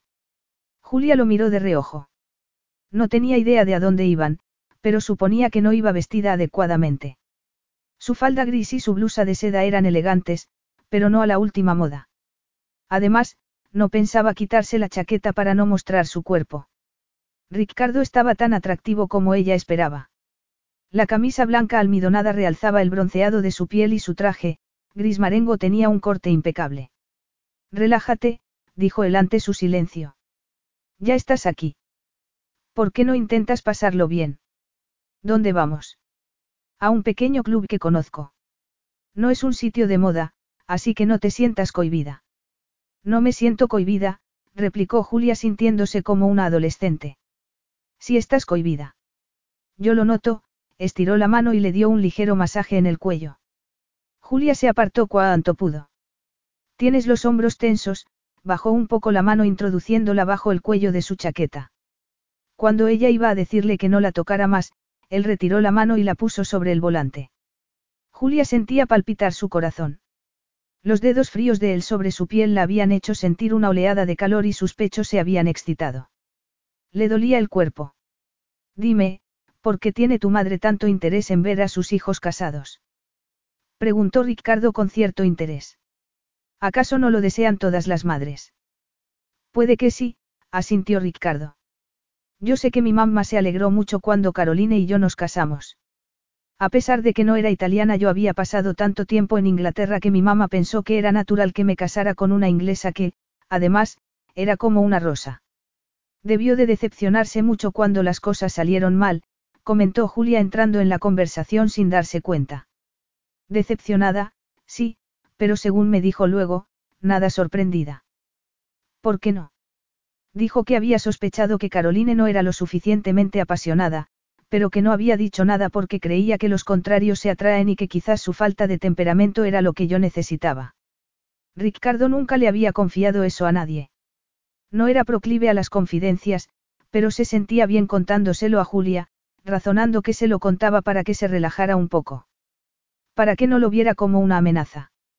Mientras lo viera como enemigo no respondería y él estaba decidido a que lo hiciera. Los contrarios a menudo se atraen, afirmó Julia. O se repelen, como en nuestro caso, dijo desviando el coche para estacionarlo en una zona llena de coches lujosos. Estaban en las afueras de Londres y el club nocturno parecía una casa particular.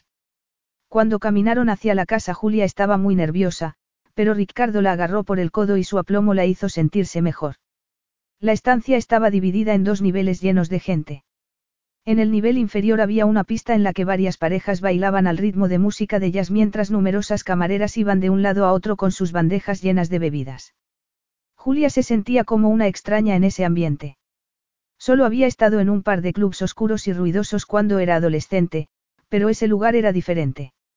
Era una experiencia nueva para ella. Estaba boquiabierta y Ricardo sintió un gran placer por ser el quien la había llevado a un tipo de lugar que nunca había visto. Y eso que vivía en Londres. Donde habría estado metida toda su vida. Estaba tan sorprendida que ni siquiera se dio cuenta de que él la tenía rodeada por la cintura mientras la camarera los conducía a su mesa. No habías estado nunca en este club, ¿verdad? Dijo él acercando su silla a la de ella para poder hablar. Su brazo rozó el de ella. No he estado en ninguno desde hace años, confesó Julia volviéndose a mirarlo. No es algo que puedan hacer las maestras responsables. Insinúa que hay que ser irresponsable para venir a un sitio de estos. Preguntó. La camarera les había traído una botella de vino blanco en un cubo con hielo y dos copas. En cuanto le sirvieron la suya dio un sorbo largo como si estuviera sedienta. Ricardo se rió y se fijó en la suave piel que asomaba debajo de la chaqueta. Nunca se me ocurriría traer a una mujer responsable como tú a un nido de perdición. De hecho, este es un sitio muy popular entre hombres de negocios para agasajar a sus clientes. Es más entretenido que un restaurante y se puede hablar mejor que en un teatro o en la ópera. Viene a menudo. He venido varias veces. Es un buen sitio para quitarse el estrés, contestó Ricardo. Julia dio otro sorbo y posó la mirada sobre las manos de él entrelazadas sobre la mesa. Él se dio cuenta y ella disimuló mirando hacia la banda de música, mientras él pensaba que ansiaba tocar a Julia. ¿Dónde vas tú cuando quieres relajarte? preguntó. Tu vida social se ha visto mermada a causa de Nicola. Julia se encogió de hombros. ¿Qué significa ese gesto? preguntó él imitándola. ¿Que sí o que no? Me resulta un poco más difícil salir por las noches. Antes tengo que ponerme de acuerdo con mamá. Pero no crea que me importa. Siempre he adorado a mi sobrina y para mí es una dicha tenerla a mi lado. Solo que habría preferido que no hubieran ocurrido las circunstancias por las que la tengo. ¿Dónde vas cuando sales? Al cine, a algún bar con amigos. A veces al teatro, aunque con el sueldo de maestra siempre he tenido que ser cuidadosa con el dinero. ¿Y ahora? ¿Y ahora qué? Todavía tienes que tener cuidado con el dinero. O mi ex esposa y su marido te dejaron lo suficiente. La primera vez que se vieron Ricardo pensó que iba detrás de su dinero, pero ya tenía claro que era algo que no la impresionaba. Todo el dinero de la venta de su casa fue a parar a un fondo para Nicola, contestó Julia, y a mí me quedó lo suficiente para asegurarme de que a ella no le faltará lo necesario. Así que puede estar seguro de que no voy a llamar a su puerta pidiendo limosnas. Pero no serían limosnas, ¿no crees? Dijo él en tono duro. He aceptado seguir tu plan de juego dejando a un lado, por el momento, mis sentimientos, pero pienso tomar la plena responsabilidad económica de mi hija. Julia sabía que ese tema surgiría y se sorprendía de que no lo hubiera hecho antes. Se estremeció de pensarlo. Lo entiendo, comenzó a decir, pero creo que debe concentrarse en lo más importante, que es conseguir una buena relación con ella para que, en el momento oportuno, le resulte natural aceptar que usted es el padre. No me dé sermones sobre lo que debo o no debo hacer. De momento me conformo con llevarle regalos y quedarme en segundo plano, pero puedes estar segura de que pronto te pediré una lista detallada de los gastos de Nicola y un informe financiero del dinero depositado a su nombre. Porque el dinero es tan importante, ¿verdad? Dijo Julia airada. Ricardo suspiró resignado. Es solamente un factor que pienso tomar en consideración. Y ahora, en lugar de pasar el rato disparándonos, ¿por qué no vamos a bailar y divertimos? Ricardo podía ver que ella estaba indecisa y esperó su respuesta. Se preguntaba qué tenía esa mujer. Había momentos en que lo intrigaba tanto que lo hacía olvidar la situación en que lo había metido. Y otros en que lo acosaba como nadie lo había hecho nunca, ni siquiera en la vida profesional. Incluso en su vida personal, las mujeres con las que había salido habían respetado sus límites y no los habían cruzado. Pero esa mujer se los saltaba todos, valientemente y sin alzar la voz. Cielo santo, pensó. Quería seducirla para vengarse o para demostrar que todavía podía controlar su propia vida. No bailo muy bien, reconoció Julia, temerosa de sentir los brazos de ese hombre alrededor de su cintura. Yo tampoco. No lo creo. Entonces déjame que te lo demuestre. Podemos pisarnos mutuamente y decidir quién de los dos es el peor, alargó la mano para que Julia la agarrara y al sentir el contacto, a Julia le entró el pánico. Y tienes que quitarte la chaqueta, murmuró. Julia se sonrojó, pero obedeció. Se sentía desnuda con sola la camisa escotada de seda. La banda estaba tocando una pieza lenta, suave y romántica y el ambiente de la pista de baile era íntimo y estaba a media luz. Ricardo condujo a Julia hacia allí y la ciñó con sus brazos. Inclinó la cabeza para que ella pudiera sentir su aliento sobre el cabello y sus senos apretados contra el ancho y fuerte pecho. Él había mentido. Era un bailarín excelente con movimientos ligeros y fáciles de seguir y poco a poco, ella le fue tomando el ritmo. Mientras bailaban él le acarició la espalda con un dedo y ella casi no lo pudo resistir. ¿Ves? Ya te dije que era un bailarín pésimo. Susurró él riendo en su oído, y por un momento, ella deseó que la acariciara con la lengua y la besara en los labios, explorando los suaves pliegues de su boca temblorosa de pánico y por qué no admitirlo, de deseo. Capítulo 5. Ricardo, sintiendo la reacción de ella. Aprovechó para enroscar los dedos en sus cabellos sedosos. Todas las mujeres con las que había salido en el pasado eran bellísimas y llevaban elaborados peinados que no se podían tocar. Esa mujer, en cambio, era completamente natural. Llevaba una melena suave y limpia cortada a la altura de los hombros. Su cara perfectamente ovalada no llevaba otro maquillaje que el lápiz de labios. La estrechó aún más para que pudiera sentir su cuerpo junto al suyo. Quería que ella comprendiera las señales que le enviaba. Deseaba meterse en su cabeza para entender lo que allí pasaba. Pero debía actuar despacio. Cualquier movimiento directo haría que lo rechazara. Quien te haya dicho que no eres buena bailarina, te mintió, murmuró él mordisqueándole la oreja. ¿Tienes hambre? Aquí el pescado es excelente y no es pesado. Podemos seguir bailando o cenar y luego volver a bailar. Me ha mordisqueado la oreja, o es solo mi imaginación, pensó Julia y se aferró a la opción de la cena como a un salvavidas. En realidad tenía hambre. Fueron a la mesa y, mientras esperaban la comida, Ricardo charló sin cesar sobre todos los temas posibles a excepción de Nicola. Hablar de Nicola lo indignaba y en ese momento quería evitar toda tensión. Tenía otros planes, así que bromeó, hizo preguntas y no cesó de servirle vino. Por primera vez, el tema que tenían en común pasó a segundo plano y Julia se relajó y le habló de su niñez sin mencionar para nada a Martín. Estaba un poco mareada, pero era consciente de que había una tregua. No había salido con un hombre desde al menos un año, cuando había salido con Tim, un chico amable y considerado que había pasado desde amante a solo amigo en el espacio de seis meses. Era su récord. No era de extrañar que su madre pensara que nunca iba a sentar la cabeza. Y ella misma también tenía sus dudas. Tú no estás bebiendo, lo acusó, mientras esperaba que le trajeran un café. Yo conduzco, recuerdas. Las dos cosas no combinan bien. Y yo no hago más que hablar de mí misma y tú no me has contado nada sobre ti, dijo Julia pensando que había perdido toda su buena educación y que debía de ser cierto que el alcohol soltaba la lengua. ¿Qué quieres saber? Lo que has estado haciendo desde, ¿hay alguien en tu vida? Ni siquiera se me ocurrió preguntarlo cuando te fui a ver. ¿Que si hay alguien en mi vida? Ricardo se acomodó en la silla. Puedo decir con el corazón en la mano que ahora la única mujer en mi vida es Nicola. Y tú, claro. Y nunca pensaste en, volver a casarte. Está claro que nunca has pasado por un divorcio. Créeme que es uno de los motivos más poderosos para dudar de la institución del matrimonio. Averigüé a mis expensas que dos personas pueden pasar de la dicha de estar casados a ser dos extraños, y de ser extraños, a ser enemigos, se rió con ironía. Y no es que quiera decepcionarte. Para algunos puede ser una dicha, aseveró Julia.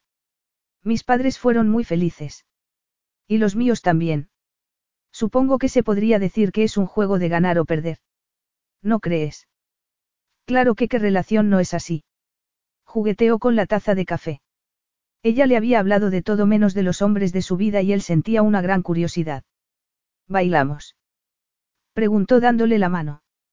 Había menos gente en la pista y la música tenía más ritmo. Ricardo la balanceó y la trajo más cerca empujando sus caderas suavemente contra el cuerpo de ella y ciñéndole la cintura sin darle oportunidad de apartarse. Hacía calor en la sala y Julia se sentía viva. Cuéntame sobre tu vida amorosa, susurró. Tienen vida amorosa las maestras. Cuando estaba en la escuela pensaba que no hasta que a los 14 años tuve el placer de tener una maestra de ciencias muy voluptuosa. Nunca pensé que la física fuera tan interesante, sonrió al recordar. No puedo imaginarte llevándole manzanas a tu maestra. Quizás no manzanas, pero sí algunas fantasías muy eróticas. Hasta que descubrí que tenía marido y un hijo. Entonces me curé de mi enamoramiento y me concentré en objetivos más a mi alcance, rozó con la boca la curva del cuello de Julia. Ya no pensaba en seducirla. Solo quería probar esa piel tan suave e irresistible. Julia se estaba quedando sin aliento. No se había imaginado eso, pero tampoco quería detenerlo. Él la estaba despertando y ella deseaba que continuara. ¿Y esta maestra también despierta fantasías en sus alumnos? Preguntó él acariciándola con su aliento. Los niños de ocho y nueve años no tienen fantasías, murmuró ella. Por lo menos no del tipo que tú describes.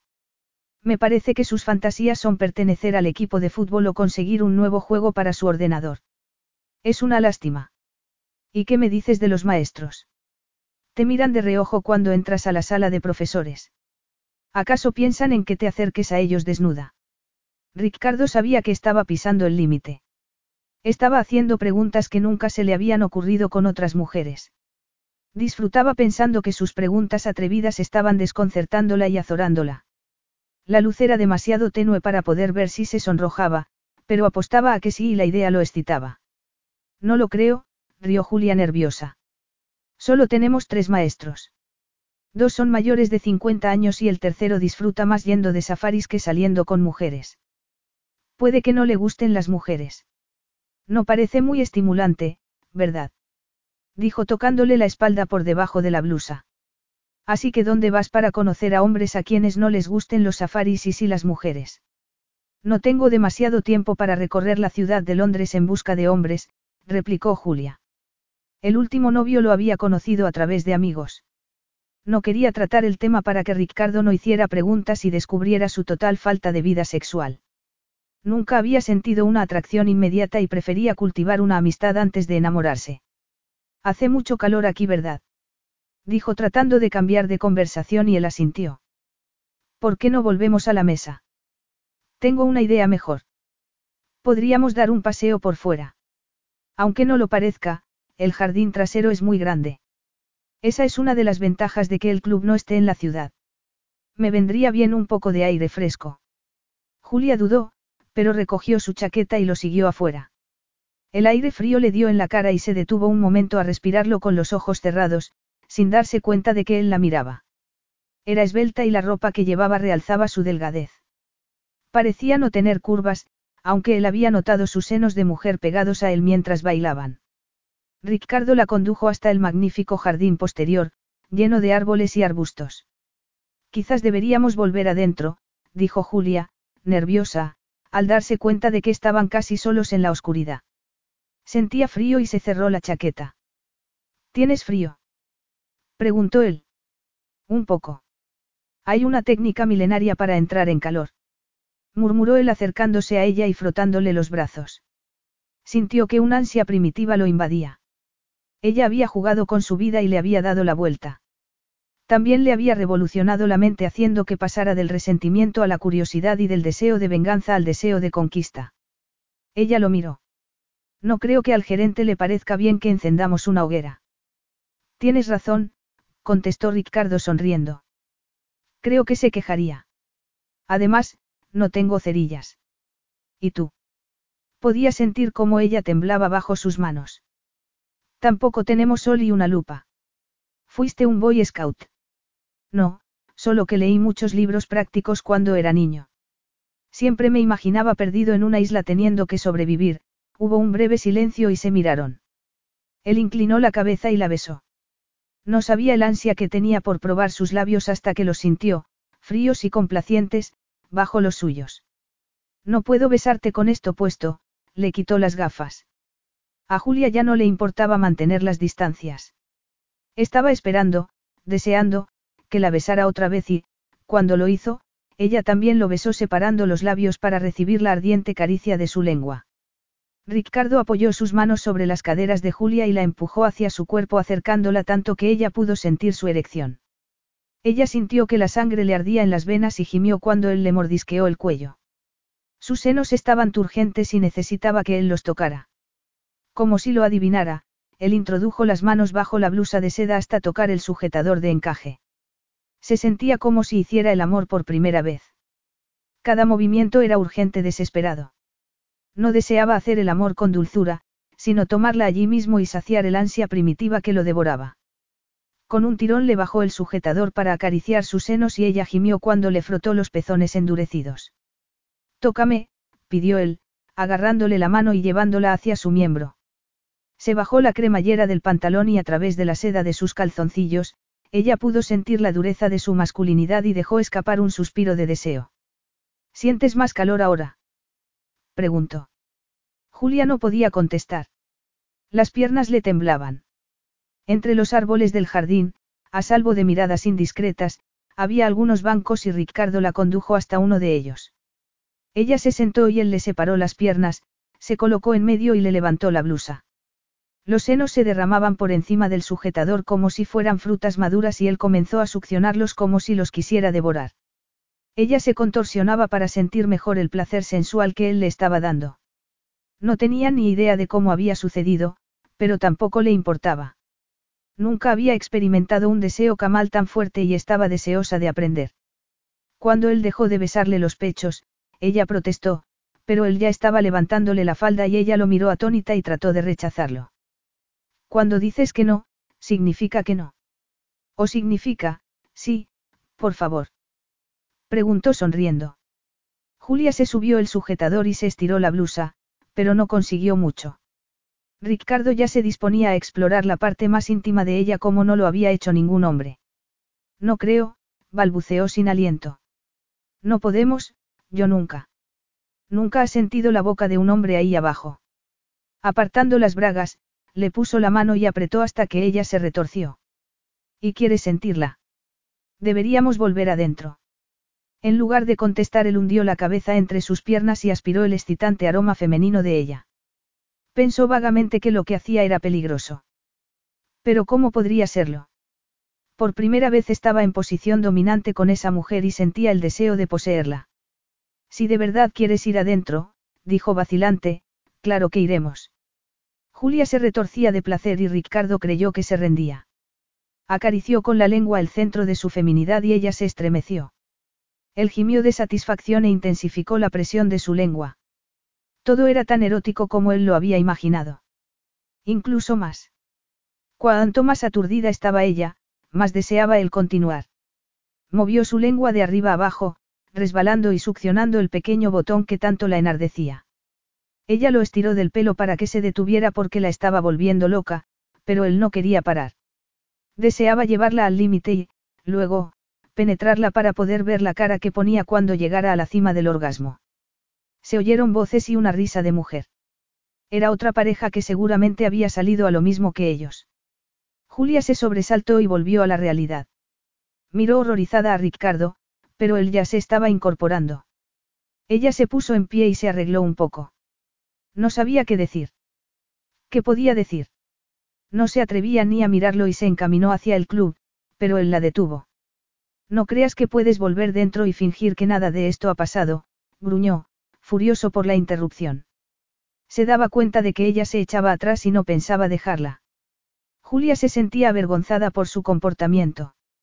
Ricardo la agarró y la obligó a mirarlo, para que reconociera lo que habían hecho.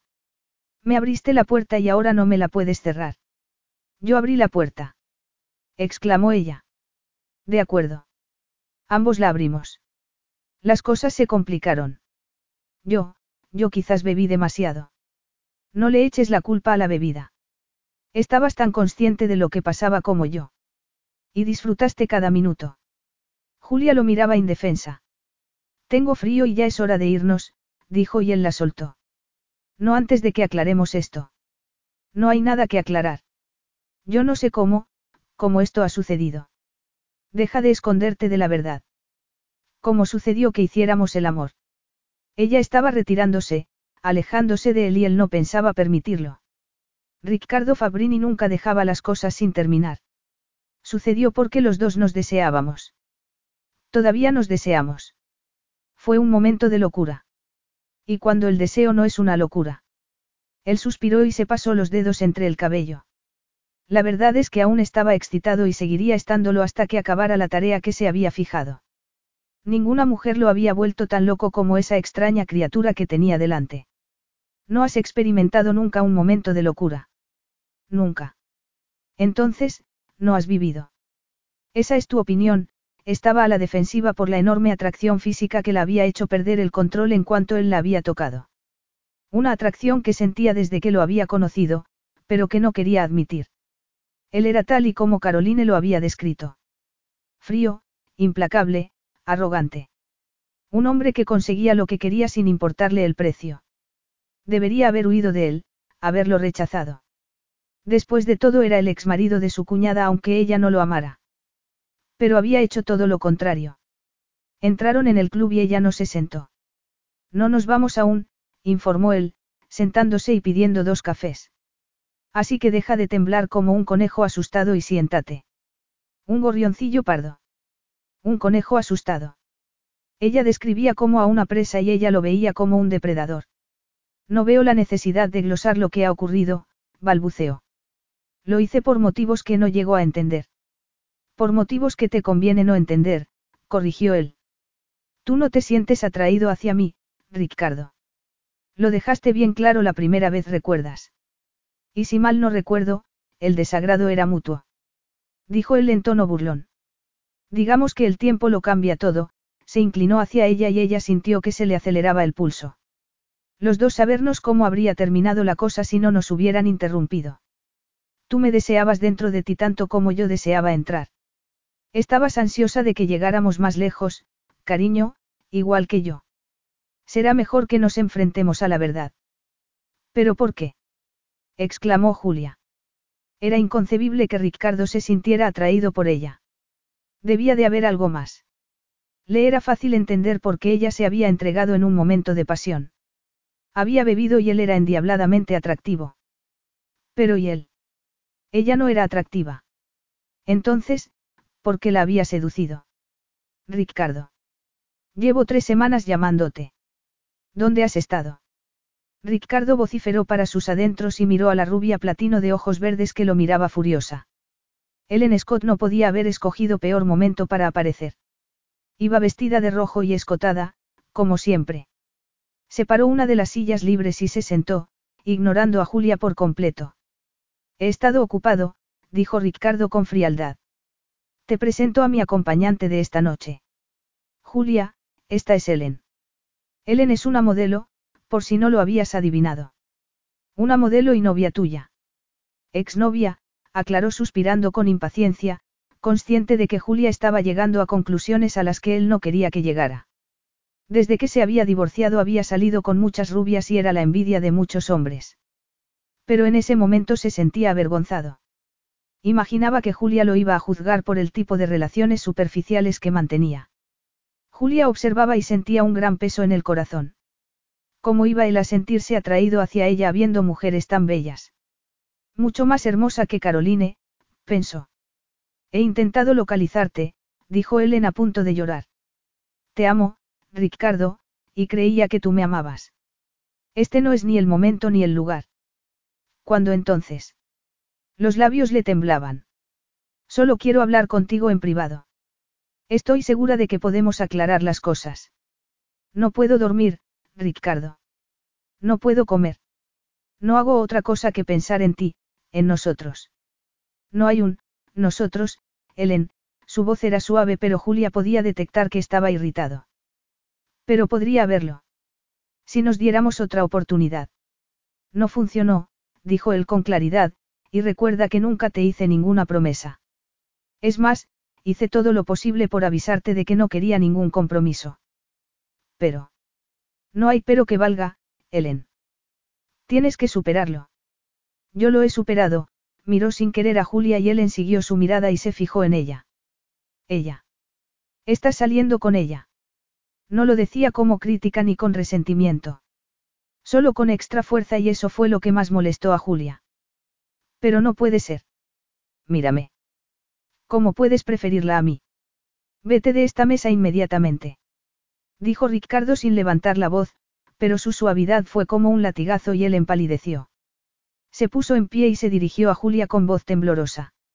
No puedo creer que Ricardo esté saliendo contigo, dijo con lágrimas en los ojos. Siempre ha salido con mujeres atractivas. Siempre bromeábamos sobre cómo siempre lo atraía el mismo tipo de mujer. No lo entiendo, añadió mientras se marchaba. Te pido disculpas, dijo bruscamente. Ellen y yo rompimos antes de que te conociera a ti. Al parecer creyó que bromeaba cuando le dije que habíamos terminado. Julia no dijo nada. Lo había entendido muy bien y se le había helado la sangre. Yo no entendía por qué podía sentirte atraído por un, gorrioncillo pardo, como yo, dijo en tono burlón, disimulando que se sentía herida. Ahora tengo claro que no lo estabas. No entiendes nada. Espetó furioso y ella sonrió. Oh, no, Ricardo. Te equivocas. Dicen que a los hombres les gustan las modelos y que casi nunca cambian de tipo. A ti te gustan las rubias guapas. Ellen lo dijo. Nunca en la vida te sentirías atraído por una maestra como yo, de pelo castaño que usa gafas. Pero estabas dispuesto a seducirme, ¿no es cierto, Ricardo? Porque lo que tú querías no era a mí. Tú querías vengarte por lo que hice, por perturbar tu vida, por hacer que tu mundo, tan bien organizado y perfecto, explotara como una bomba. Yo era el mensajero que traía las malas noticias y, según dicen, siempre queremos matar al mensajero. Eso es, verdad, Ricardo Fabrini. Estabas dispuesto a dejar a un lado tus altas exigencias en cuanto al sexo opuesto porque te convenía utilizar tu encanto para que, me enamorara de ti. Para dejarme luego y darme una lección. No era eso. Ella ansiaba desesperadamente que él lo negara, pero el silencio que siguió fue su respuesta. Estaba claro y Julia se levantó asqueada. Debería haber hecho caso a las señales de alarma. Debería haber guardado las distancias. Había aprendido una lección. Capítulo 6. Sentada dentro del coche, seria y con los dientes apretados, Julia miraba al frente y sentía que le escocían los ojos. Sus lágrimas eran de humillación y de pena. Ricardo cerró de golpe la puerta del coche y se volvió hacia ella. Mírame. Llévame a casa, por favor. Si no, saldré del coche y buscaré un taxi. No seas ridícula. Tardarías horas en encontrar alguno. No están ahí en la calle esperando. No estoy siendo ridícula. Solo quiero ir a casa, rebatió Julia, pero ridícula era como se sentía en su conjunto gris. Ridícula y triste. Ricardo se puso tenso y respiró hondo. Siento mucho lo que pasó ahí dentro. No tenía ni idea de que Ellen estaría allí. De saberlo habríamos ido a otro lugar. Sí, claro. Estoy segura de que lo sientes, dijo mirándolo furiosa. El coche estaba estacionado en un lugar oscuro, pero podía distinguir el atractivo perfil de Ricardo. ¿Cómo había podido creer, que ese hombre arrollador, moreno y sexy la había tocado con deseo? Se sentía humillada. Lo que sientes es que haya descubierto lo que eres en realidad. Un hombre que cree que puede dominar a todo el mundo, que puede hacer todo lo que le apetezca sin pensar en nadie más. No me extraña que Caroline te dejara. Ni te atrevas a meter a mi ex esposa en esa ecuación. Has saltado a tus retorcidas conclusiones por culpa de tu propia inseguridad, él sabía que ella tenía razón en sus acusaciones y eso lo ponía más furioso. Nada más tocarla, había sentido que se consumía con un deseo tan intenso como nunca antes había sentido.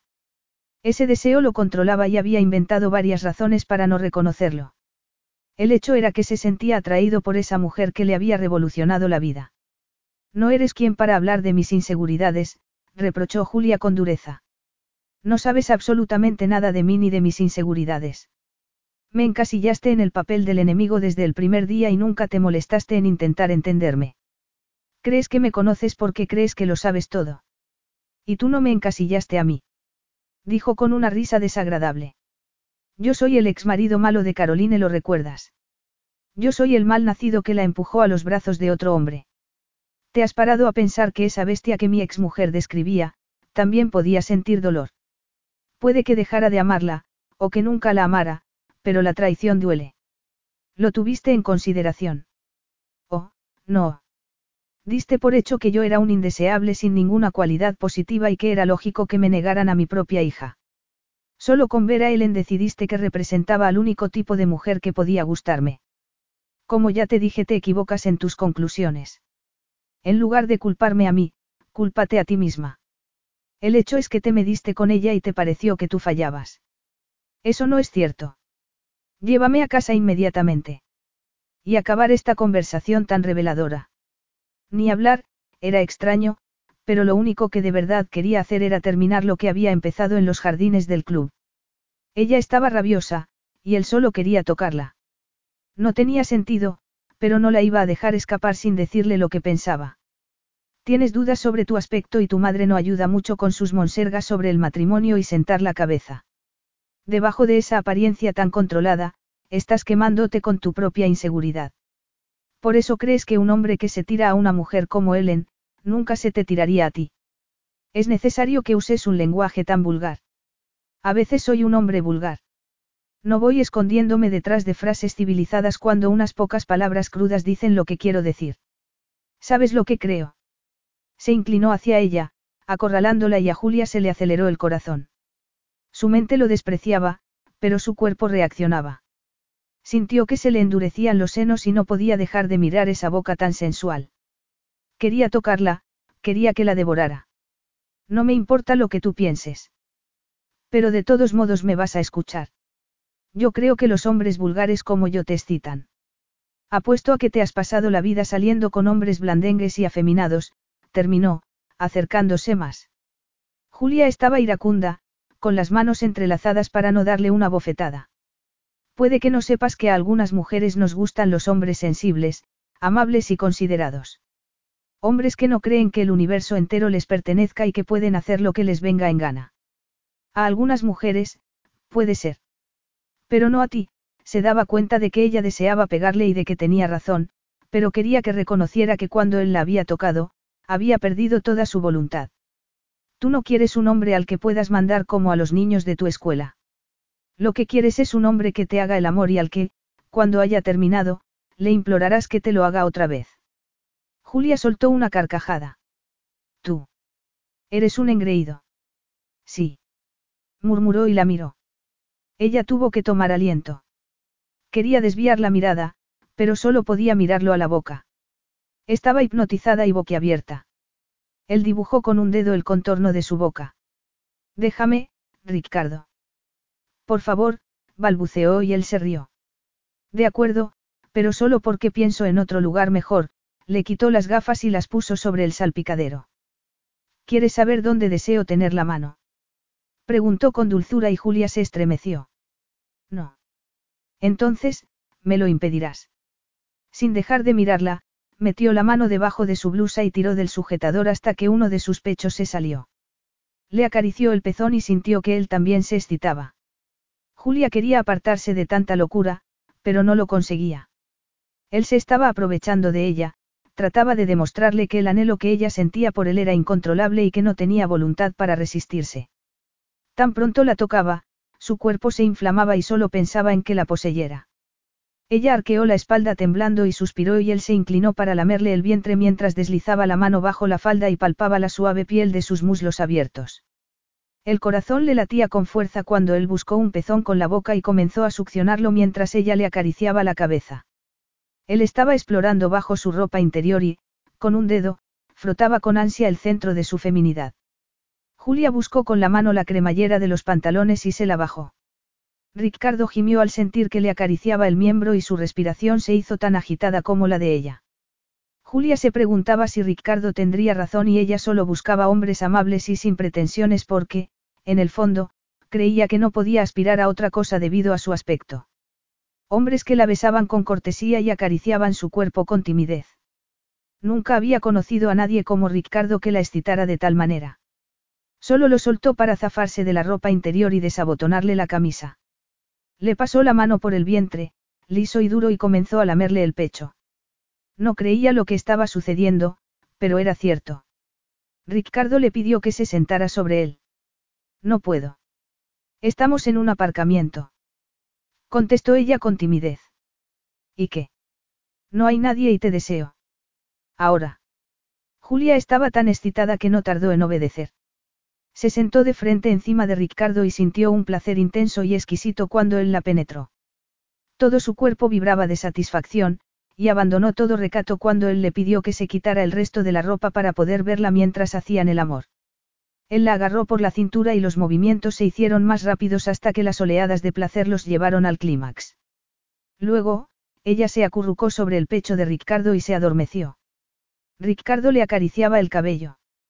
Había tenido el orgasmo más intenso que podía recordar. ¿Qué estaba pasando? Suspiró perplejo y ella lo miró. Dios mío susurró Julia, dándose cuenta de su desnudez y tratando de apartarse. Pero Ricardo volvió a sujetarla por la cintura, sin dejarla moverse. Se quedó mirándola. Sus senos estaban muy bien proporcionados para su cuerpo, erguidos y con los pezones centrados y rosados. Solo de mirarlos Ricardo se excitó de nuevo. Ricardo, no. ¿Dudas de que pueda repetir la actuación? Preguntó sonriendo. Puedes estar segura de que sí. Ella estaba segura. No solo era todo un hombre, sino que podía sentir su miembro dentro de ella, llenándola. Podía haberse quedado donde estaba, disfrutando, pero las dudas la invadieron de nuevo. Acababan de hacer el amor, pero porque cuando lo miraba, no veía amor en su cara.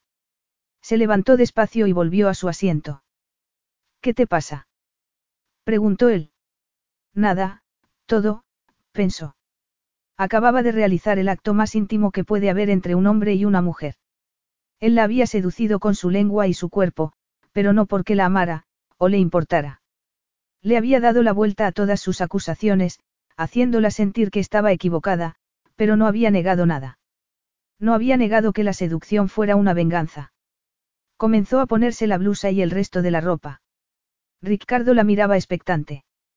Por primera vez en su vida no sabía cuál era su situación. Deberíamos irnos, Ricardo, dijo Julia. Ya estamos otra vez. ¿Por qué no dices lo que estás pensando? Acabamos de hacer el amor y...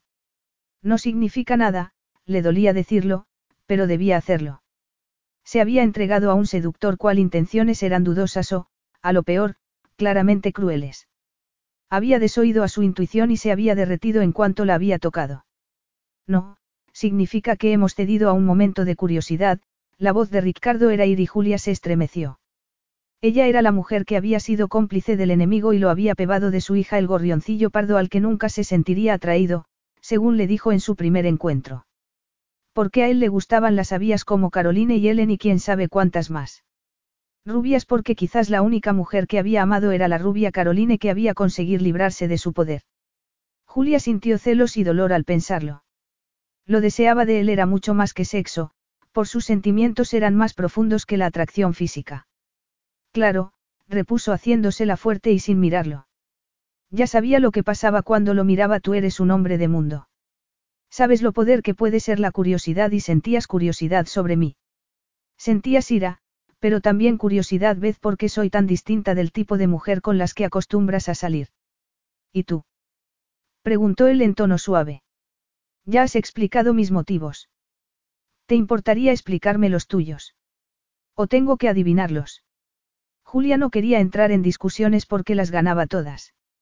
Yo. Yo también sentía curiosidad, lo creas o no. Tenías razón. Todos los hombres con los que he salido, y no han sido muchos, eran completamente distintos a ti. Quizás tenía curiosidad por saber lo que un hombre como tú tenía que ofrecer. Un hombre como yo. Ya sabes, alto, atractivo, poderoso, lo que sueñan las adolescentes, lo miró de reojo. Debía protegerse, si no sería como arcilla en sus manos. Y no tenía suficiente mundo para resistir el dolor de que la desechara. Ya veo. Ambos somos adultos y estas cosas pasan. Creo que podemos considerarlo una experiencia más. Él aún sentía el cuerpo de ella fundido contra el suyo, y saboreaba la dulzura de su boca y ella hablaba de, considerarlo una experiencia más. Ricardo quería creer que era el miedo quien hablaba y no la razón. Miedo a lo que la había hecho sentir. Miedo a caer en las garras de una pasión que ella no podría controlar.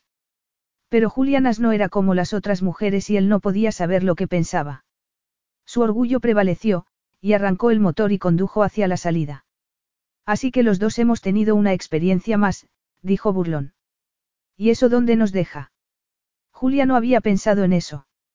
Recordó que aún seguían con el juego de fingir que estaban saliendo juntos hasta que Nicola se sintiera segura con él. Eso representaba verlo a menudo, está junto a él. Quizás deberíamos decirle ya la verdad a Nicola, aventuró Julia. Decirle que tú eres el padre y así olvidarnos de esta farsa de que estamos saliendo juntos. Ricardo se rió con sarcasmo. Ah, sí. Ahora es el momento propicio porque te interesa a ti verdad. Ahora que has satisfecho tus sueños de adolescente te parece bien darle noticia a mi hija aunque no esté preparada emocionalmente para aceptar esa revelación. Ya te conoce. No es como si te viera por primera vez, argumentó Julia.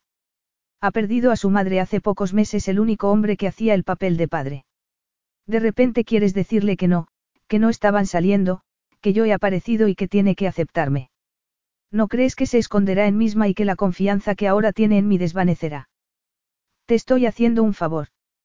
¿Quieres decir que te lo estás haciendo tú misma? Sus ojos echaban chispas.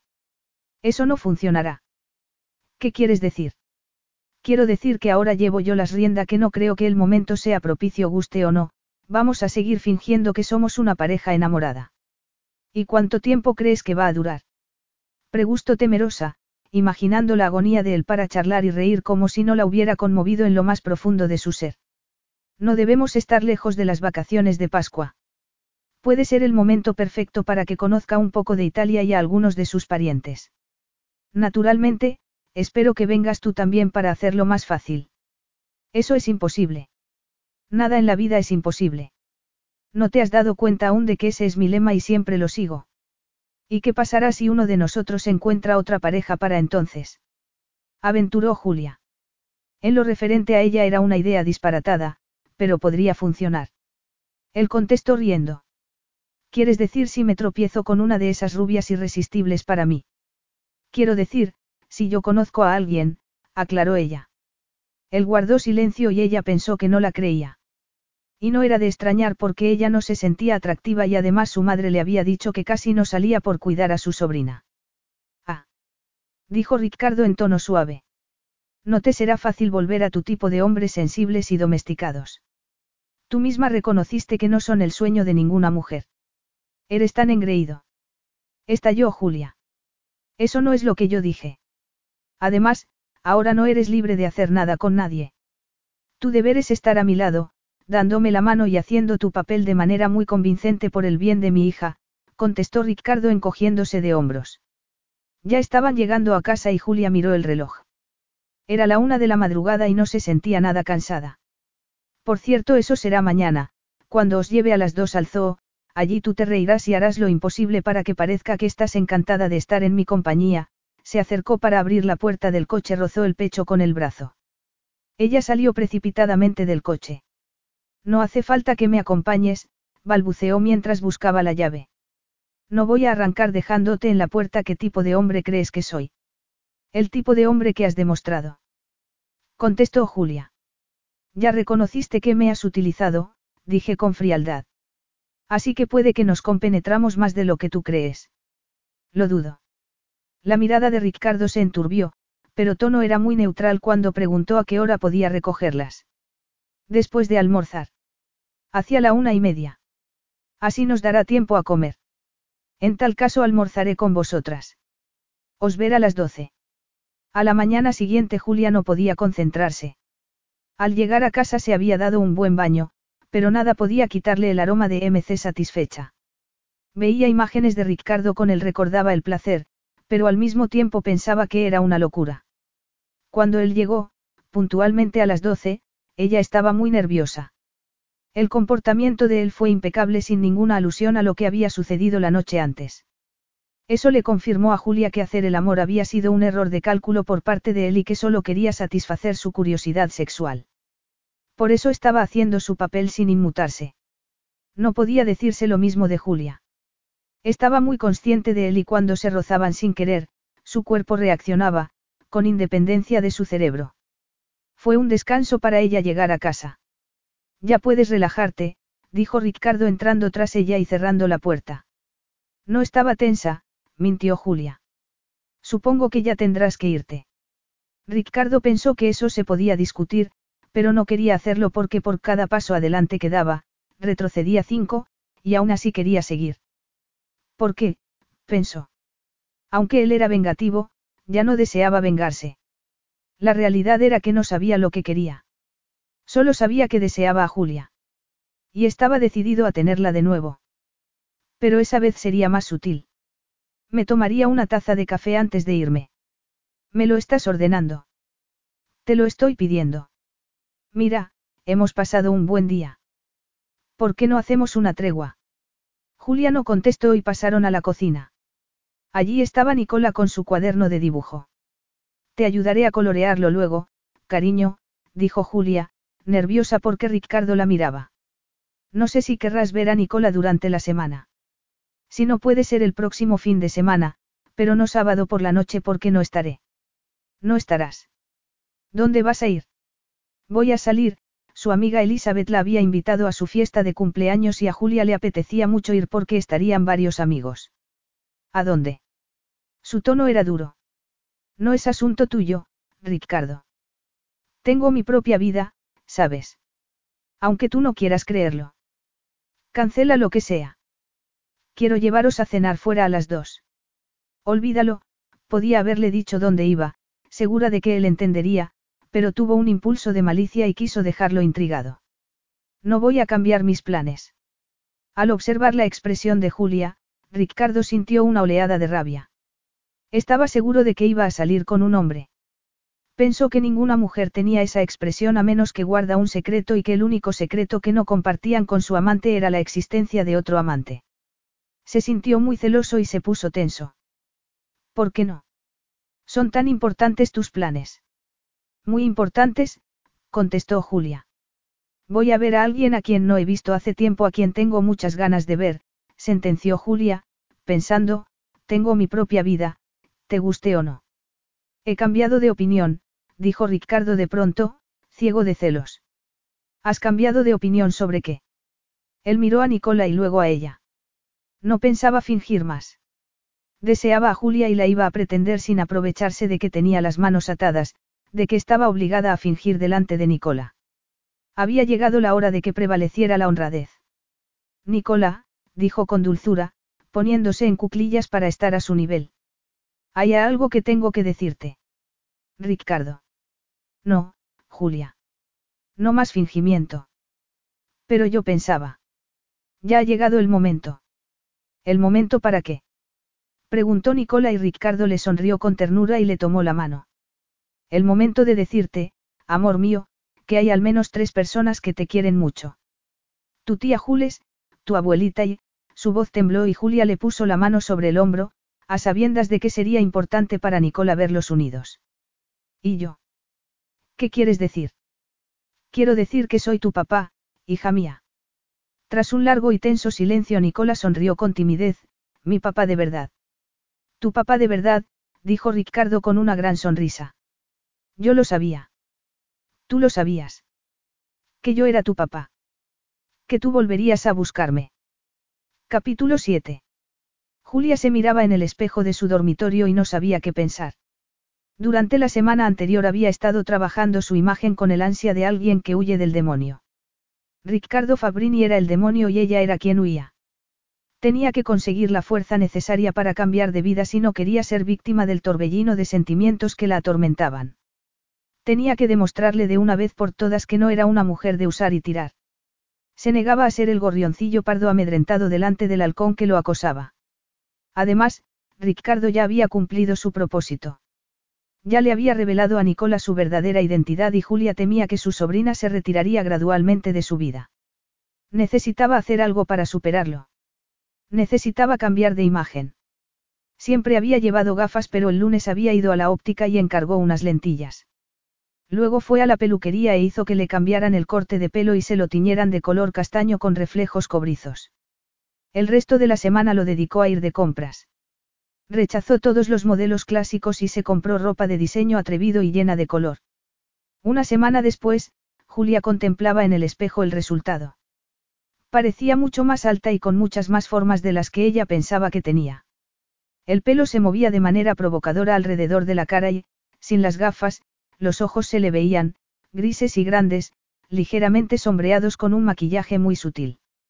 Para completar la función, llevaba una falda azul claro muy corta y una chaqueta entallada a juego, que realzaban la esbeltez de su cuerpo. Bajo la chaqueta, un top ceñido y ligero se le pegaba como una segunda piel y, para rematar, los zapatos eran negros de tacón alto y muy sexys. Julia dio media vuelta y pensó que parecía otra mujer. Era lo que deseaba, para que Ricardo Fabrini comprendiera que era alguien a tener en cuenta que no era una mujer triste y desesperada que no podía evitar reaccionar ante su encanto, su experiencia y su gran atractivo. Era una lástima que todo se desperdiciara en una fiesta de cumpleaños de una amiga, pero pensó que le vendría bien para practicar la técnica de sentarse con faldas minúsculas y caminar con tacones de 7 centímetros. Miró el reloj. Faltaba una hora para que llegara su madre a cuidar de Nicola, que ya estaba en el cama, y para que ella se lanzara al mundo. Acababa de darle un beso de buenas noches su sobrina, cuando sonó el timbre. Tendría que practicar pavonearse. Nunca lo había hecho y decidió hacerlo bajando las escaleras. Abrió la puerta con una sonrisa esperando ver la cara de sorpresa de la madre. Pero la sorpresa fue suya al ver quién estaba en la puerta con las manos en los bolsillos. ¿A qué has venido? exclamó ella bloqueando la puerta. Ricardo sintió una punzada en el estómago. Estaba claro que ella tenía una cita. Una cita con un hombre e iba vestida para matar. Estaba sensacional. Ricardo la miró de pies a cabeza y cuando llegó a los ojos se encontró con una mirada fría. Te he preguntado a qué has venido, repitió Julia. Nunca la habían mirado de manera tan descarada y se puso furiosa porque se había excitado. Pero su nueva apariencia era un arma, y no se inmutó. He venido a cuidar de Nicola, contestó Ricardo con una mueca. Tengo derecho puesto que soy su padre y ya no tengo que fingir delante de mi hija. Eso es imposible. Mamá viene a cuidarla. Debe de estar a punto de llegar. Debería, pero no va a venir. La telefoné para decirle que como estoy libre esta noche, podría hacerlo yo. ¿Vas a dejarme pasar o tengo que empujarte para entrar? Julia se apartó, furiosa. ¿Cómo te atreves? ¿Cómo te atreves a reorganizar mis planes para poder venir a controlarme? Controlarte. No estoy haciendo nada de eso. Estoy ayudando. ¿Dónde está mi hija? Arriba, dormida. Muy oportuno. ¿Qué quieres decir con eso? Volvió a mirarla con descaro y Julia sintió otra oleada de deseo. Quiero decir que hiciste lo correcto para que mi hija no viera a su madre suplente vestida como una fulana, él sabía que cada una de sus palabras la estaba lastimando y que cada mirada la ponía furiosa. Que sufra, pensó. Que pase su noche romántica pensando con rabia en mí. No estoy vestida como una fulana, rugió Julia iracunda, estirando a Ricardo por la chaqueta hacia donde Nicola no pudiera verlos ni oírlos si se despertara. Esa falda apenas te tapa. ¿Y dónde están tus gafas? Será un milagro si no te caes de narices con esos tacones. No te verás muy elegante delante de tu hombre si eso ocurre. Llevo lentillas, dijo Julia con frialdad. Aunque no creo que sea asunto tuyo. Claro que es asunto mío. No voy a permitir que mi hija te vea con un disfraz como el que llevas puesto. ¿Qué ejemplo le estás dando? Se daba cuenta de que parecía un mojigato, aunque deseaba arrancarle esa ropa tan provocativa. Solo de pensar que otro hombre la mirara, que posara la mirada sobre su pecho o sus labios, era suficiente para que se sintiera posesivamente furioso. Pienso ir vestida como me dé la gana, Ricardo, agarró el bolso y se echó la chaqueta sobre los hombros, desafiante. No si yo puedo evitarlo, gruñó él. Esa no es la clase de ejemplo que quiero para mi hija. Julia lo miró atónita. ¿Desde cuándo tienes una vena tan puritana, Ricardo Fabrini? Por el aspecto de tu última novia, debe ser una vena muy reciente. Ellen era mi amante y mi hija no estaba a su cuidado. Si hubiera estado, puedes estar segura de que no le habría permitido vestirse como una P. Ni te atrevas a pronunciarlo. Cortó Julia con frialdad. Y ahora, me voy. Volveré dentro de unas horas. Ya sabes dónde está todo. Dio media vuelta y cuando estaba abriendo la puerta él la agarró por el brazo, obligándola a mirarlo. De todos modos, ¿dónde vas? exigió él mirándola a los ojos. Ojos inteligentes, heridos que podían atrapar a un hombre. ¿Con quién va a salir? pensó. Eso a ti no te importa. ¿Y si tengo necesidad de ponerme en contacto contigo? ¿Y si Nicola se despierta y pregunta por ti? Podría desorientarse. ¿Y si se pone enferma? Puedes llamarme al teléfono móvil, Julia fue contoneándose hacia la cocina en busca de papel y lápiz. La falda corta y la altura de los tacones la hacían sentirse muy provocativa, aunque estaba furiosa. Aquí tienes el número, él agarró el papel y continuó mirándola, aunque no creo que lo necesites. Nicola estaba muy cansada esta noche y rara vez se despierta. Además tú eres su padre. No creo que se asuste si se despierta y te encuentra a ti en lugar de a su abuela. ¿A qué hora piensas regresar? Si alguna mujer le hubiera preguntado eso habría puesto el grito en el cielo. Pero a él no le importaba parecer un inquisidor. Regresaré cuando regrese, informó Julia. Comenzaba a disfrutar de verlo impaciente y no pensaba quitarle la idea de que estaba saliendo con un hombre. En realidad no estaba mintiendo porque en la fiesta habría hombres. En otras palabras, añadió en tono dulce, no me esperes despierto. Podrías ver un poco la tele. Dan una serie histórica muy buena. Te gustará porque podrás identificarte con algunos de los hombres. Son dominantes y poco razonables como tú. Con una lengua como la tuya, respondió Ricardo dolido, estarás de regreso antes de una hora. A los hombres no les gusta que sus mujeres sean sarcásticas. Querrás decir que a ti no te gusta que tus mujeres sean sarcásticas. Me estás diciendo que a ese hombre con el que sales sí le gusta. Ricardo soltó una carcajada burlona que molestó a Julia. Si no fuera tan poco razonable, le diría la verdad, pensó Julia, pero sus comentarios sobre su aspecto la habían herido. Ni una sola vez le había dicho que estaba guapa y la había insultado desde el primer momento. Tendré que esperar para saberlo, ¿no crees? Pensaba que solo te interesaban los hombres sensibles, ironizó él. Tu buen chico va a huir de ti en menos de cinco minutos. Tengo que irme ya, dijo Julia mientras salía sonriéndole. Él la ignoró y se puso serio. Tenía ganas de matarla. Los hombres eran hombres y cualquier buen chico sensible podía convertirse en un lobo si le ofrecían un cebo. Y a ella se le veían todas las curvas debajo de la ropa y con las piernas al aire estaba indecente. Antes de que te vayas, dijo Ricardo bajando la voz, voy a darte algo que pensar te parece. Querrás saber cómo tu hombrecito sensible se compara con la competencia, dijo y la estiró hacia él cubriéndole los labios con su boca.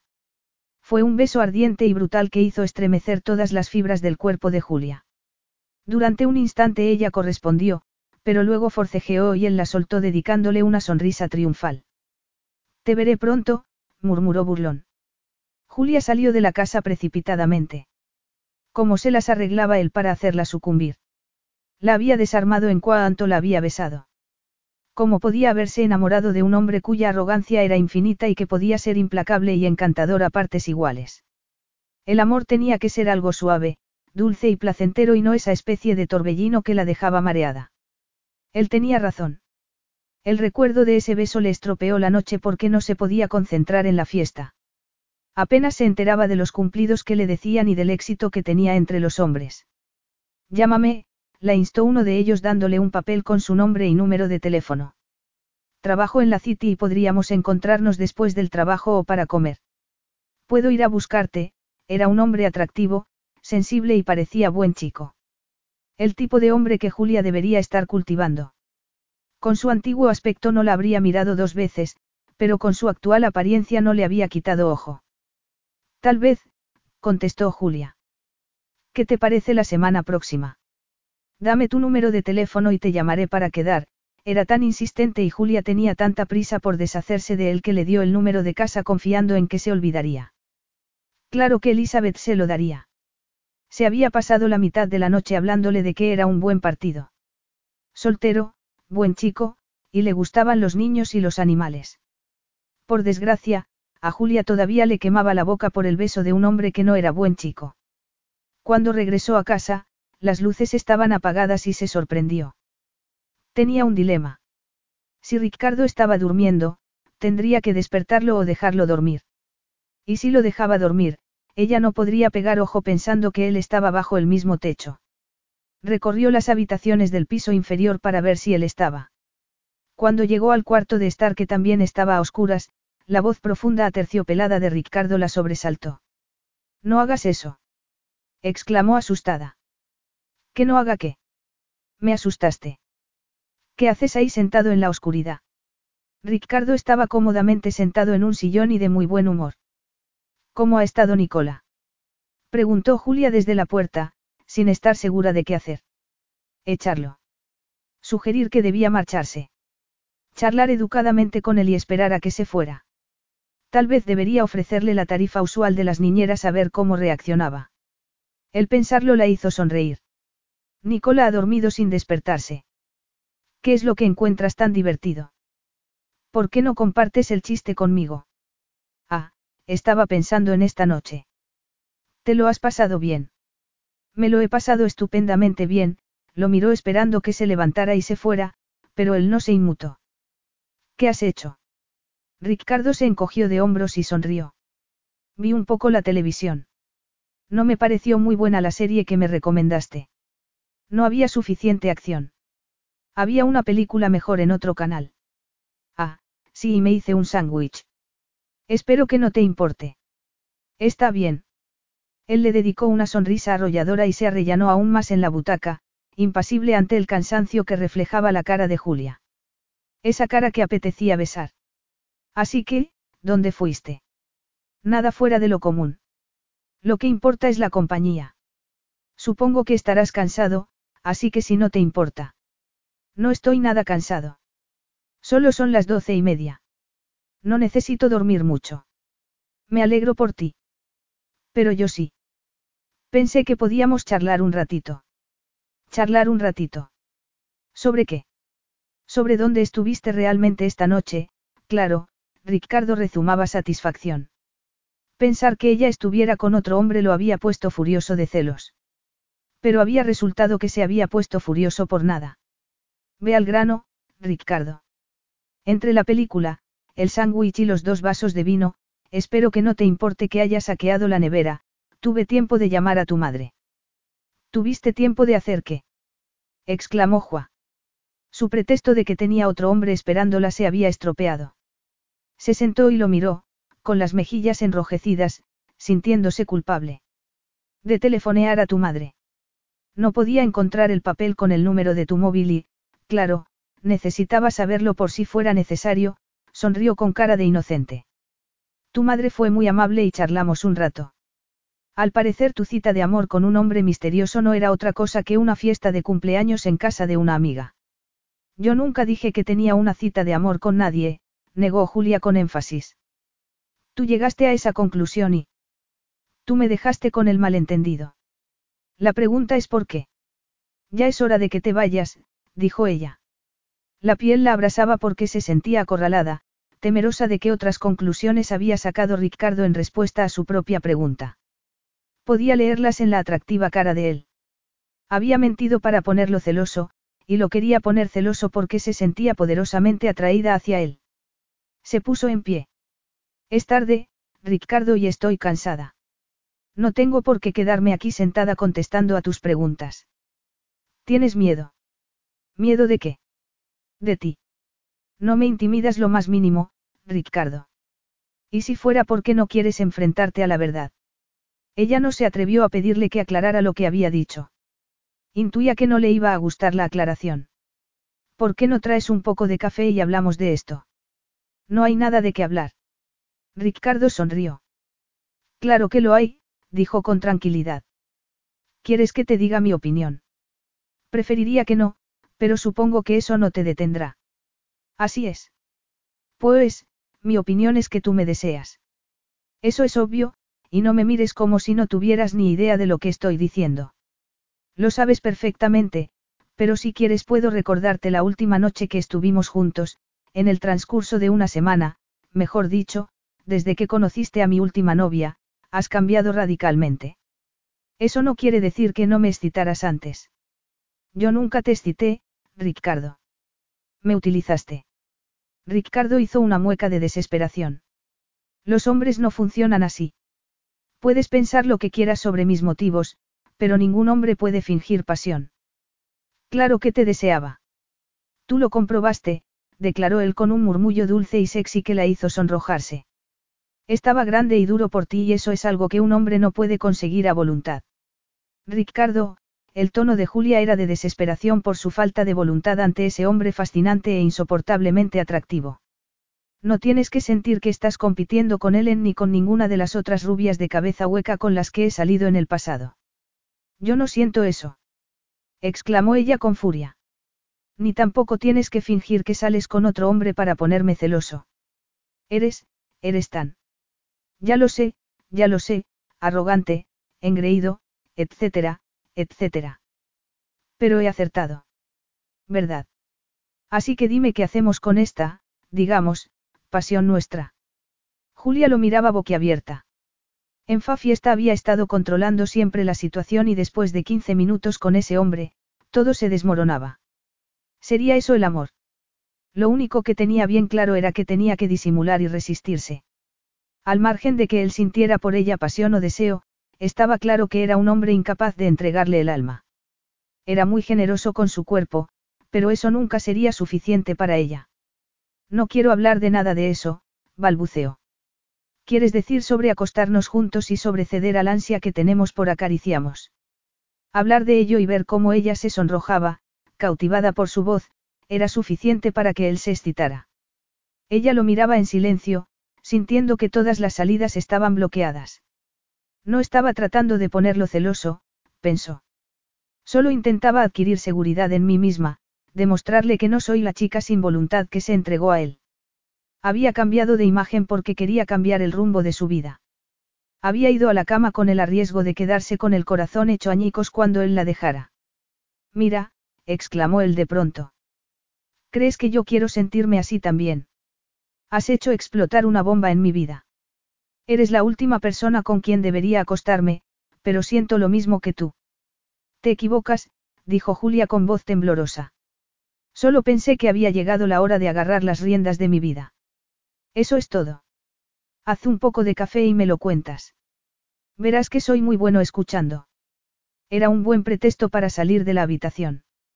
Sentía que su cuerpo, su corazón, su cerebro estaban a punto de explotar. Desear, desear, él la deseaba, quería dormir con ella, hacer el amor. Eso era todo lo que a él le importaba.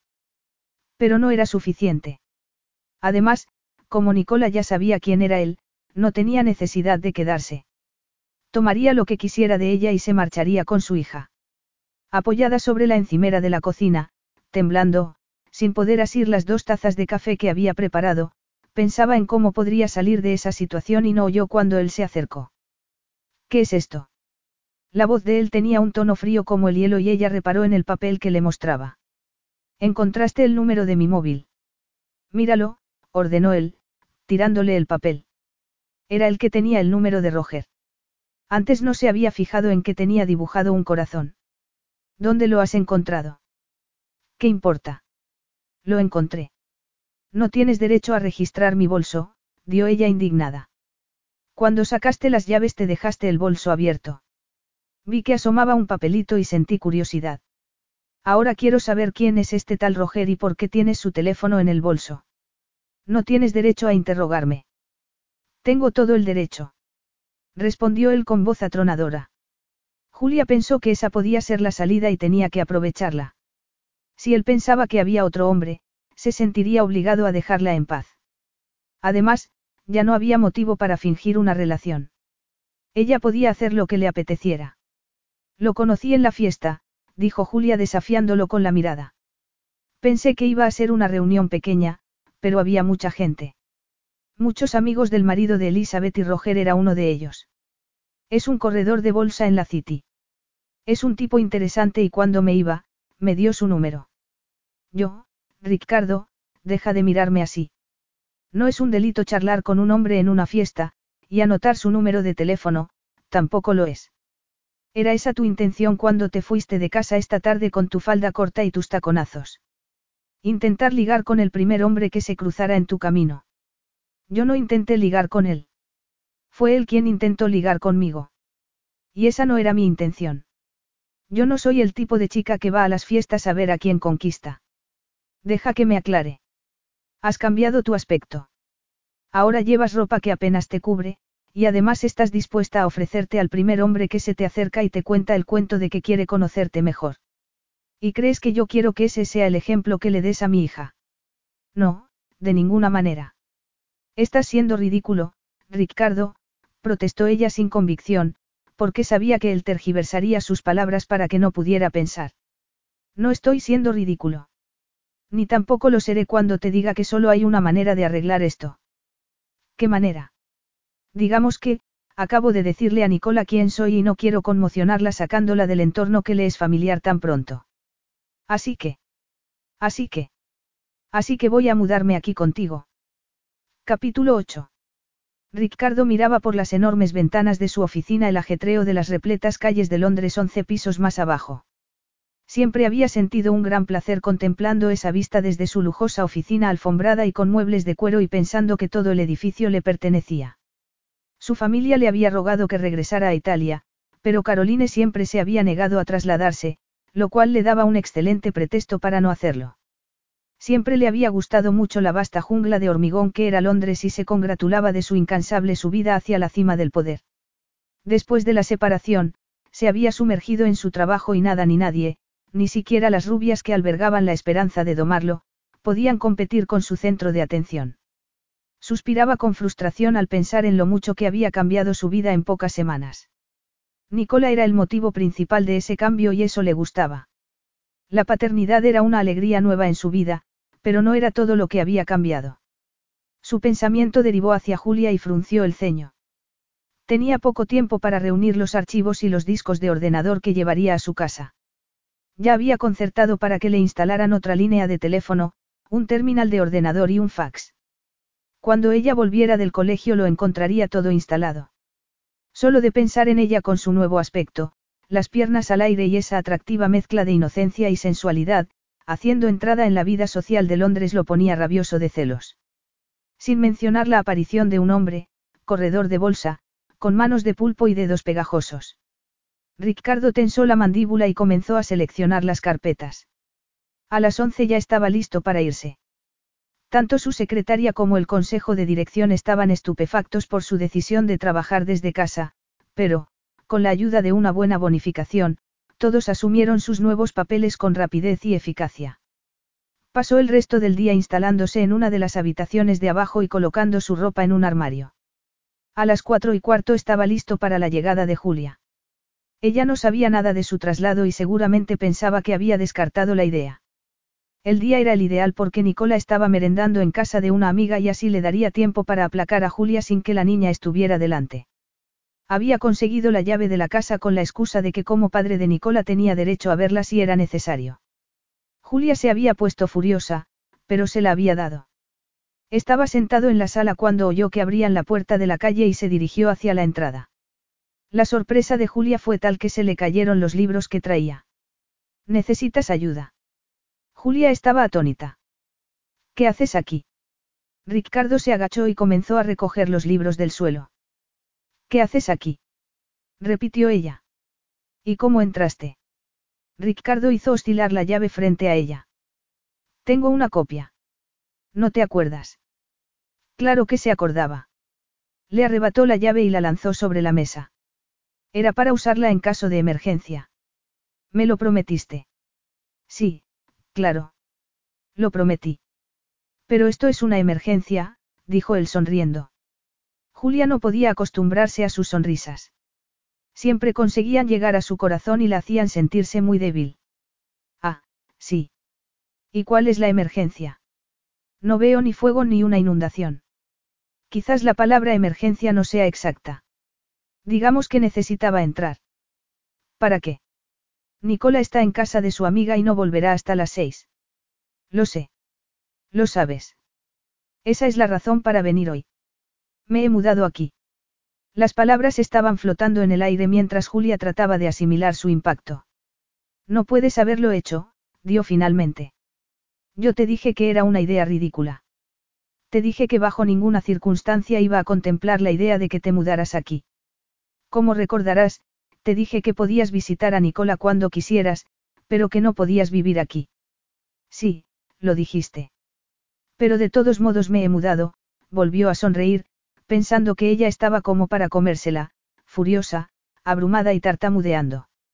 Ricardo deseaba besar su boca y devorar su ira con la lengua. ¿Quieres ver dónde he instalado mi oficina? Tu oficina. Chilló ella. Tu oficina. Tú ya tienes una oficina. Está en la City y vas allí a trabajar todos los días. Rectificación, soy el propietario del edificio en el que está mi oficina. Ahora puede decirse que tengo dos. Esto es una pesadilla. Dijo Julia cuando vio el comedor convertido en despacho. Estoy soñando y, en un par de minutos, despertaré. No es un sueño. Pero si quieres puedo pellizcarte. ¿Por qué lo has hecho? Ya te lo dije. Mírame, dijo Julia estirando los brazos para mostrarle su recatado traje. Había conservado su ropa de trabajo y los únicos cambios eran el peinado y que se le veían sus luminosos ojos grises. Parezco una mujer inmoral que le da mal ejemplo a una niña. No era cuestión de que su aspecto fuera inmoral. Se trataba de él. Se había mudado allí por ella. Me he instalado en uno de los cuartos de invitados. Y ahora, tengo trabajo que hacer, dijo con sequedad. No hemos terminado de discutir este asunto. Espetó Julia, acercándose a él para que no evitara mirarla. Puede que tú no hayas terminado, pero yo sí. ¿Y dónde se supone que voy a hacer mis correcciones y preparar mis clases? Preguntó ella. No me gusta hacerlo en la cocina porque significa que tengo que retirarlo todo para cenar. Además, ahí es donde Nicola suele dibujar. Puedes compartir la mesa conmigo, le dijo mientras ponía en marcha el ordenador. Se acabó la discusión, pensó Julia mirándolo. No bastaba con la palabra, autocrático, para describirlo. Ni la palabra, imbécil, era suficiente para ella. Porque allí estaba mirándolo embobada. Él se había mudado sin consultarla, estaba dándole órdenes y, en lugar de estar furiosa con él, estaba emocionada. No creas que esto acaba aquí, dijo mientras se sentaba ante la mesa del comedor y esparcía sus libros delante de ella. Ricardo gruñó algo entre dientes sin mirarla. ¿Por qué? Por lo que a mí respecta, no acaba. Solo que ahora no tengo tiempo de decir lo que quiero decir. Tengo que corregir estos trabajos antes de ir a buscar a Nicola. Ricardo emitió otro gruñido y la miró de reojo. Tenía docenas de mensajes en el ordenador, pero no los veía. No podía pensar teniendo a Julia tan cerca como para tocarla. Al rato, dejó de esforzarse y tomó uno de los cuadernos que ella corregía y comenzó a leer. Cuando soltó una carcajada, Julia lo miró e hizo una mueca. Creía que tenías que trabajar, dijo acusadora. Tenía, dijo Ricardo. Pero esto es mucho más interesante. Estaba nevando fuera cuando de pronto nació el bebé. Parece muy grande, dijo la mamá. Tenía la cara verde y tres piernas, porque, de hecho, era un monstruo. ¿Qué les estás enseñando a esos pobres niños? Preguntó, apartando la silla y estirando las piernas sobre la mesa. ¿Te importa quitar los pies de la mesa? Siempre le digo a Nicola que las mesas no son para sentarse ni para poner los pies. Hay muchos de tus alumnos que tengan pesadillas. Era una redacción sobre aventuras, dijo Julia mirándolo. Sintió un nudo en el estómago al verlo tan guapo, con las manos detrás de la cabeza. Si no fuera tan atractivo ella no estaría en esa situación.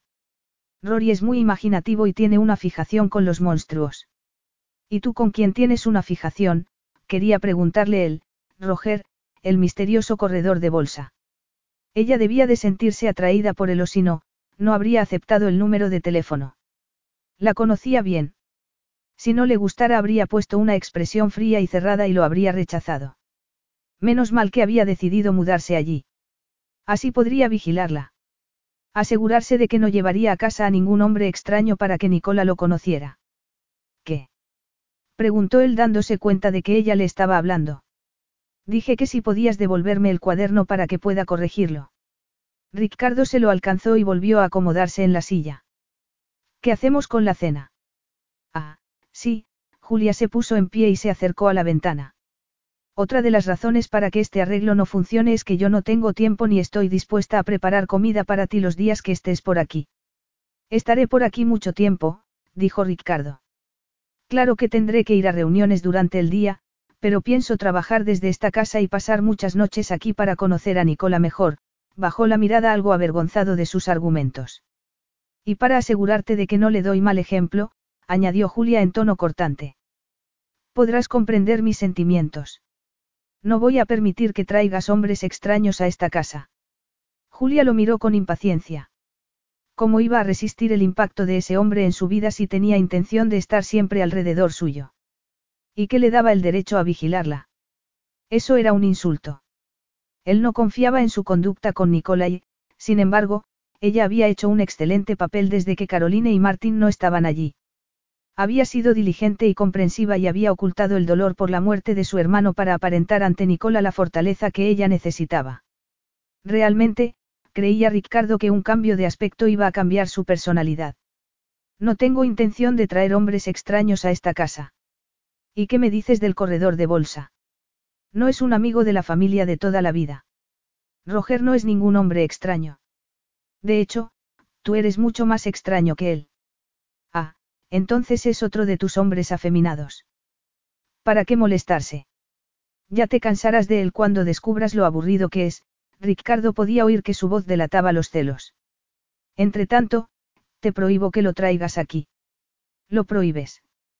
Tú me prohíbes que traiga a un amigo a mi casa. No a un amigo. A un hombre, Ricardo se asqueaba de la actitud que estaba adoptando. Siempre había detestado que la gente, sus novias, fueran posesivas y ahora estaba haciendo lo mismo con esa mujer. Ella había admitido que lo había utilizado y ejercía un domino sobre él como ninguna otra mujer. Debería alejarse de ella. ¿Estás celoso? Preguntó Julia dudando, y él dio un puñetazo sobre la mesa. ¿Celoso? Yo. Nunca he estado celoso de nadie en toda mi vida, se puso en pie y comenzó a dar zancadas por la habitación. Parezco el tipo de hombre que se pone celoso. Lo parezco. No tuviste celos de Martín. Nunca estuve celoso de tu hermano. Resopló Ricardo. Furioso, sí. Me había robado lo que era mío. Pero celoso, nunca. Robado lo que era tuyo. Quizás esa no es la expresión adecuada, gruñó irritado. Debiste de haberla amado muchísimo, dijo Julia con dulzura. Decirlo en voz alta le producía un inmenso dolor y necesitó toda su fuerza para que él no notara que le dolía pensar en que amara a otra mujer. ¿Por qué dices eso? Por tu actitud posesiva hacia ella. Por la ira que todavía sientes cuando piensas en Martín. Soy italiano. Ella era mi esposa. Claro que era posesivo. No habría sido natural que no lo fuera. Y estoy furioso con ella y con tu hermano por ocultarme la existencia de mi propia hija, por tomar esa decisión. En cuanto a amar a Caroline, claro que la amaba. Me casé con ella. Da la casualidad de que soy un hombre que se toma los votos del matrimonio muy en serio. Nunca le habría propuesto casarnos si no la amara, o, pensara que la amaba, el corazón de Julia dio un salto por ese último matiz. Pero el que no amara a su esposa, ni sintiera la necesidad de reemplazarla por otras parecidas, no significaba nada porque no la amaba a ella. No vas a preguntarme lo que quiero decir con eso. Ya te dije que tengo que corregir estos cuadernos antes de ir a buscar a Nicola. Pensaba que te sentías orgullosa de que te gustara el, hombre nuevo, dijo Ricardo. Nunca había hablado de su matrimonio con nadie. Ni siquiera con su familia. Y a las pocas novias que le habían preguntado, les había dejado claro que su vida privada era un tema prohibido. Le molestaba pensar que estaba dispuesto, más bien deseoso, de hablar con Julia sobre su matrimonio. Julia alzó la vista. Estás diciendo que, de repente, te has vuelto un hombre nuevo. No podía dejar de sonreír pensando en que ese hombre tan masculino llorara, hablara sobre sus sentimientos o se interesara por las recetas. Estás intentando decir que vas a compartir la cocina, la limpieza y la plancha. Ah, eso quiere decir que ya no vas a discutir mi decisión de quedarme aquí con Nicola y contigo, le lanzó una sonrisa de triunfo. Naturalmente que compartiré la cocina. En cuanto a lo demás, pienso contratar a alguien para que haga esas labores tan tediosas. Tal y como lo esperaba, murmuró Julia. No llevas aquí más de dos minutos y ya estás estableciendo reglas.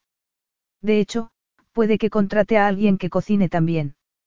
Estoy seguro de que Pierre no tendrá inconveniente. Pierre. Mi chef. Tienes un chef. Julia estaba perdiendo pie ante las rápidas decisiones de él y no podía reaccionar. Cocina para mí cuando lo necesito. Claro que le pagó muy bien. Claro, dijo Julia en tono seco. Una variante muy interesante del hombre nuevo. Nada de cocinar, limpiar o planchar.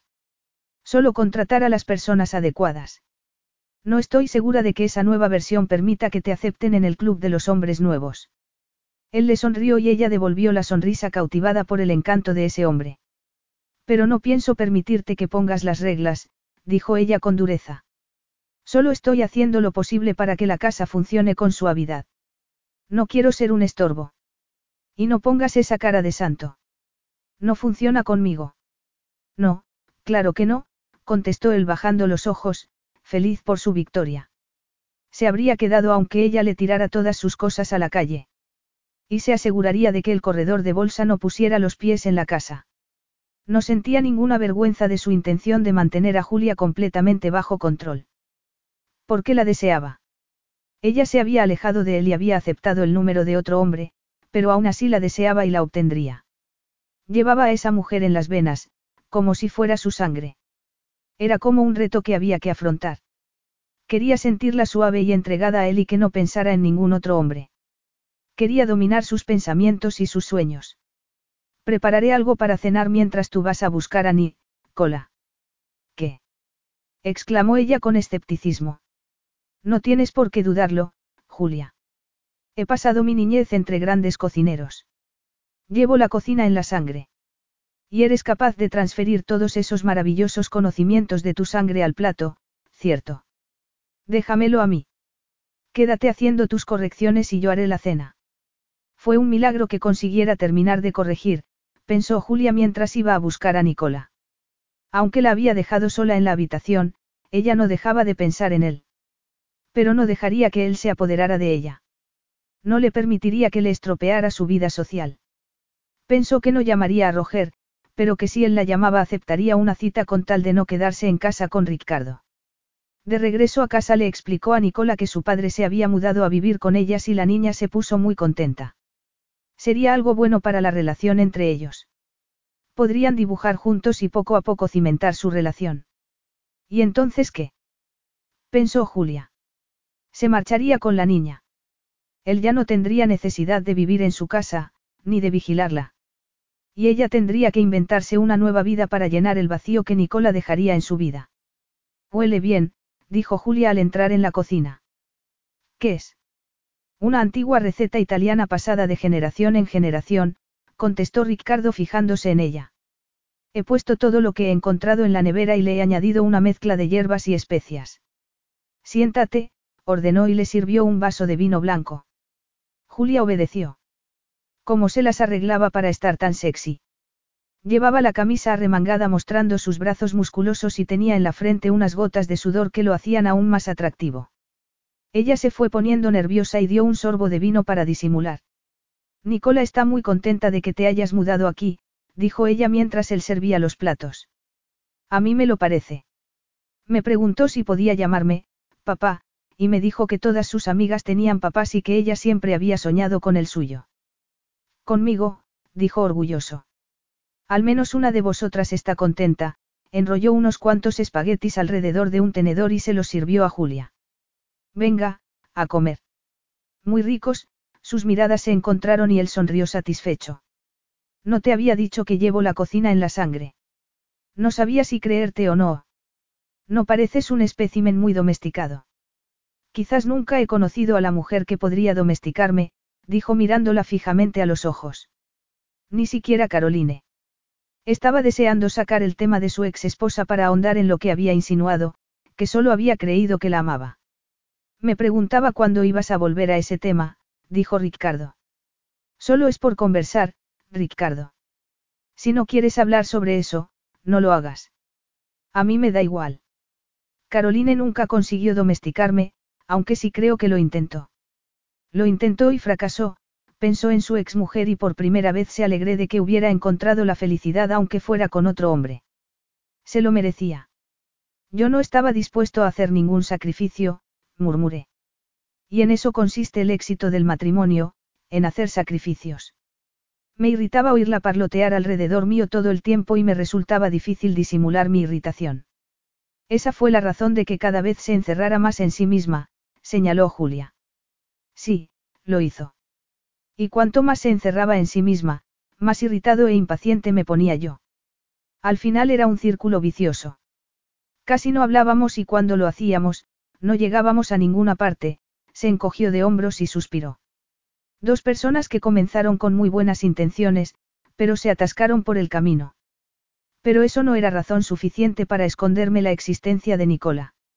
No, no lo era, aseveré Julia y él la miró pensativo. Tú participaste en el engaño. ¿Cómo puedes quedarte ahí tan tranquila y darme la razón? Yo no participé en el engaño, repuso Julia. Al parecer crees que yo vivía aquí y participaba en todas las decisiones que Caroline y Martín tomaban. Pues no.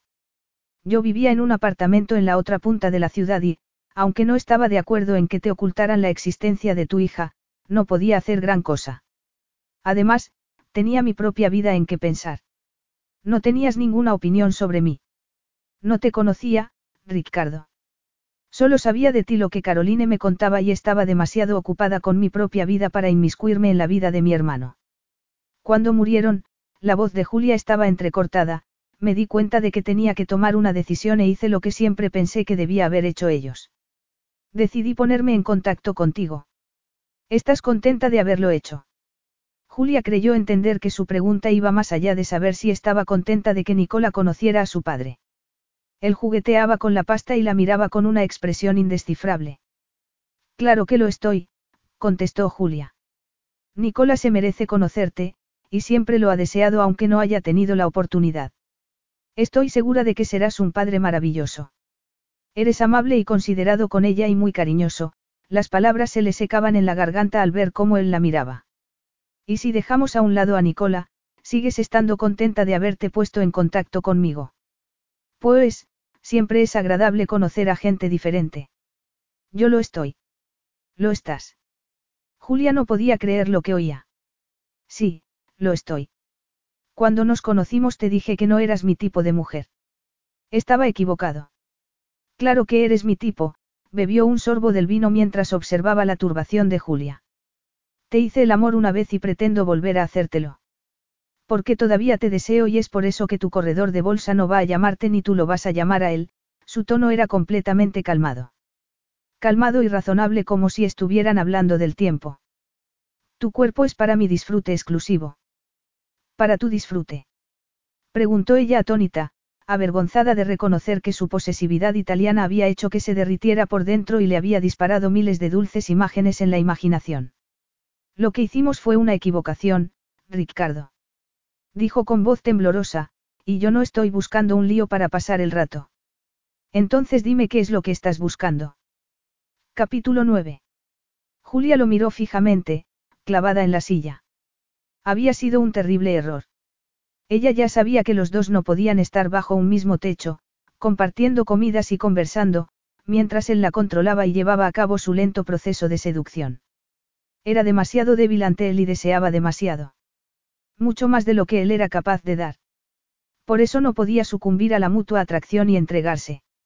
Sentía que el cuerpo le ardía bajo la mirada intensa y anhelante de él. Deberíamos recoger la mesa, balbuceó, apartando la silla y poniéndose en pie. Recogió sus platos y los llevó al fregadero. Ricardo seguía todos sus movimientos con la mirada. No he sido muy sutil, pensó, pero no podía evitarlo. Ella lo hacía comportarse como un adolescente. Él recogió el resto de la mesa y ella se refugió lavando los cacharros. Él agarró un paño y se puso a secarlos. La atmósfera era verdaderamente tensa. Ya le has dicho a tu madre que me he trasladado aquí. Preguntó Ricardo y Julia lo miró preocupada. ¿Qué? ¿Tu madre? ¿Le has dicho que me he mudado aquí?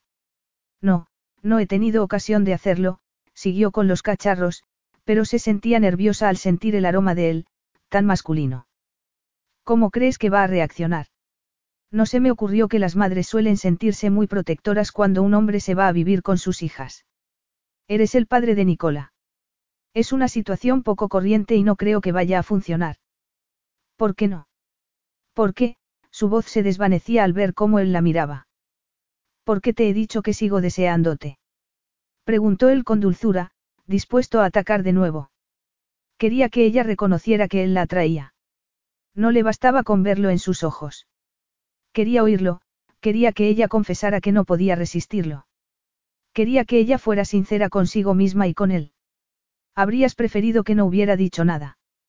Pero lo habrías visto en mis ojos cada vez que te miro, se estaba poniendo nervioso. Y vas a tener que hacer algo porque estoy aquí y no pienso marcharme. Te irás si te digo que te vayas, espetó Julia. Esta es mi casa, por si se te había olvidado. Tu casa en la que vive mi hija. Él sabía que sacar a Nicola era un golpe bajo. Si no hubiera sido por ti, por tu hermano y por mi exmujer, esta situación nunca habría surgido. Te guste o no tendrás que aceptar parte de la responsabilidad por mi presencia aquí. No voy a tolerar que estés aquí si piensas ponerme las cosas difíciles, balbuceó Julia quitándose los guantes de fregar y apartándose de él. En otras palabras, se burló Ricardo, cruzándose de brazos, tengo que fingir que no somos más que, conocidos. Dos personas que accidentalmente viven bajo un mismo techo a causa de una tercera persona. Dime, conversaremos con naturalidad o tengo que mantenerme estrictamente al margen de todo lo personal. Hablaba con tanto sarcasmo que Julia se estremeció. Podemos comportarnos con cortesía. Cortesía. Soltó una carcajada y se acercó a ella. Hicimos el amor y esperas que nos comportemos con la cortesía de dos extraños. Me gustaría que no siguieras sacando ese tema, tartamudeó Julia. Me parece que deseas demasiadas cosas, se detuvo delante de ella, luchando contra sus inmensas ganas de decir lo que pensaba. Mira, estamos aquí parados discutiendo. Yo no quiero discutir contigo. ¿Por qué no hago un poco de café y vamos al salón y hablamos como dos adultos? ¿Quieres decir que estás dispuesto a no acosarme más? ¿Es eso lo que piensas que estoy haciendo? Julia sentía que se derretía siempre que se acercaba a ella, o la miraba, o le hablaba, y se detestaba por ello. ¿Cómo podía ser razonable y lógica cuando él la hacía sentir como si estuviera al borde de un precipicio? No lo estás haciendo. Yo no te estoy acosando. No, solo gritas hasta que consigues lo que quieres. Haces que parezca un niño que tiene una rabieta cuando no le dan lo que quiere, lo decía en un tono tan compungido que Julia se sintió desarmada y sonrió. Pasaba con tanta facilidad de la ira al encanto, de la agresión al humor que siempre la sorprendía. Era por eso que se había enamorado de él. Porque no podía resistir la complejidad de su personalidad. Todos los hombres que conocía parecían grises a su lado. Vete y espérame en el salón mientras hago el café. Y tienes mi palabra de que no te acosaré ni te levantaré la voz. Trato hecho. ¿Por qué será que me fío aún menos de ti cuando eres amable, Ricardo? Porque eres muy suspicaz. Seré tan bueno como el oro. Julia se encaminó hacia el salón. Se sentía manipulada. Se sentó en el sofá pensando en el daño que él podía hacerle a su maltrecho corazón, pero que no podía evitar sentirse viva cuando él estaba a su lado. Unos minutos más tarde Ricardo entró en la habitación con una bandeja y el servicio de café. ¿Sabías que fui camarero para ganar algo de dinero cuando estaba en la universidad? Puso la bandeja sobre la mesa. ¿No te impresiona? Fuiste camarero. No me impresiona, Ricardo. Me sorprende. Creías que yo no podía haber hecho algo tan vulgar como servir mesas. Pensaba que no habías tenido necesidad de hacerlo. Caroline decía que era de familia rica. Al parecer tú y mi exmujer tuvisteis muchas conversaciones sobre mí. Supongo que sentía mucha necesidad de desahogarse, Julia se encogió de hombros esperando que eso no lo llevara a un nuevo enfado. Mi familia es muy rica y soy el primero en reconocerlo, se acomodó en la butaca y estiró las piernas. Pero nunca pensé que tenía derecho a utilizar su riqueza cuando era perfectamente capaz de mantenerme a mí mismo. Hice varios trabajos mientras estaba en la universidad, incluyendo servir en un bar y trabajar en la construcción. Eso sí que era trabajo duro. Levantar sacos de cemento y pesados ladrillos, Julia se lo imaginó levantando ladrillos con el torso desnudo bajo el sol de verano, con el cuerpo reluciente por el sudor, y se sonrojó. Yo también trabajé mientras estaba en la universidad. Pero fue por necesidad. ¿Qué hiciste? Su curiosidad no parecía tener límites. Quería averiguar todos los detalles sobre esa mujer. Por las tardes trabajé de cajera en el supermercado. Era divertido. La gente era entretenida. Y también trabajé en alguna tienda, sonrió al recordarlo. Así que tenemos mucho más en común de lo que quieres reconocer, murmuró Ricardo al ver que ella estaba tensa. Tendría que romper esa tensión o, si no, quedarse cortésmente distante hasta que llegara el momento de marcharse con su hija. Estaba claro que no iba a mantenerse distante. Deberíamos ser capaces de compartir esta casa amigablemente. Tú sabes por qué no podemos. Yo sé por qué puede que no podamos. Es lo mismo, Julia dejó la taza sobre la mesa. Está muy lejos de ser lo mismo. Si pensara que no podemos compartirla porque nuestras personalidades son incompatibles, nunca me habría mudado. Pero no lo pienso. La razón por la que puede que no podamos compartirla es porque yo soy sincero sobre lo que siento, mientras que tú te empeñas en agarrarte a una mentira, su tono de voz era calmado al igual que los negros ojos con que la miraba. ¿Por qué insistes en reducirlo todo a la escala personal? preguntó Julia. Porque aunque no quieras admitirlo, la escala personal existe entre nosotros. Puedo palparla en el aire cuando estamos en la misma habitación. Puedo sentirla incluso cuando hablamos por teléfono.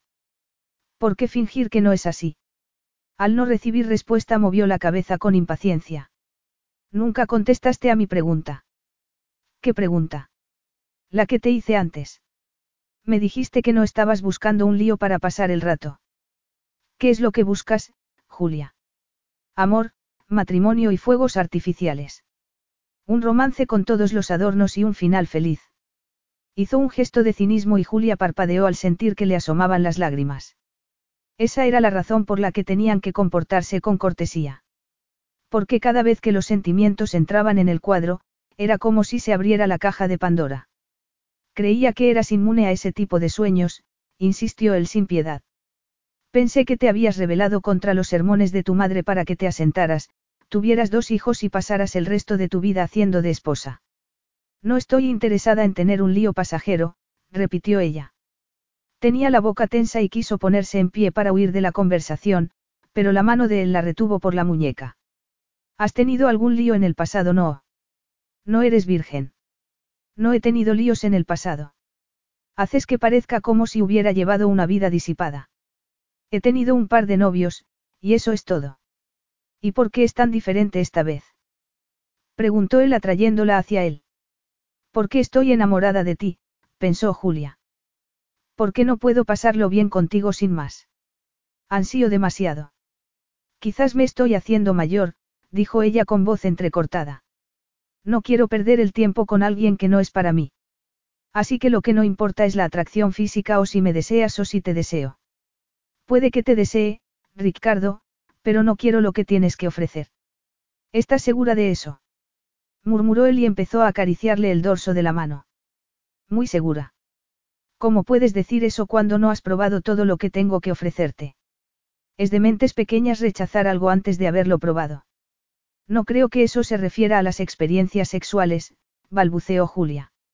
Él ya no la estaba sujetando y, sin embargo, ella no había retirado el brazo. Él la hipnotizaba, y lo sabía. Tú quieres un noviazgo clásico y una boda de blanco, pero créeme, la vida tiene mucho más que ofrecer que el matrimonio. Lo que tenemos es más fuerte que nosotros. ¿Por qué luchar en su contra? Se acercó más a ella y, con dulzura, la hizo estirarse sobre el sofá. Ella miraba fijamente su cara morena y sexy. Echo de menos tus gafas, murmuró él. Hay algo muy erótico en quitarle los lentes a una mujer. Lo has hecho muy a menudo en el pasado, ¿no es cierto?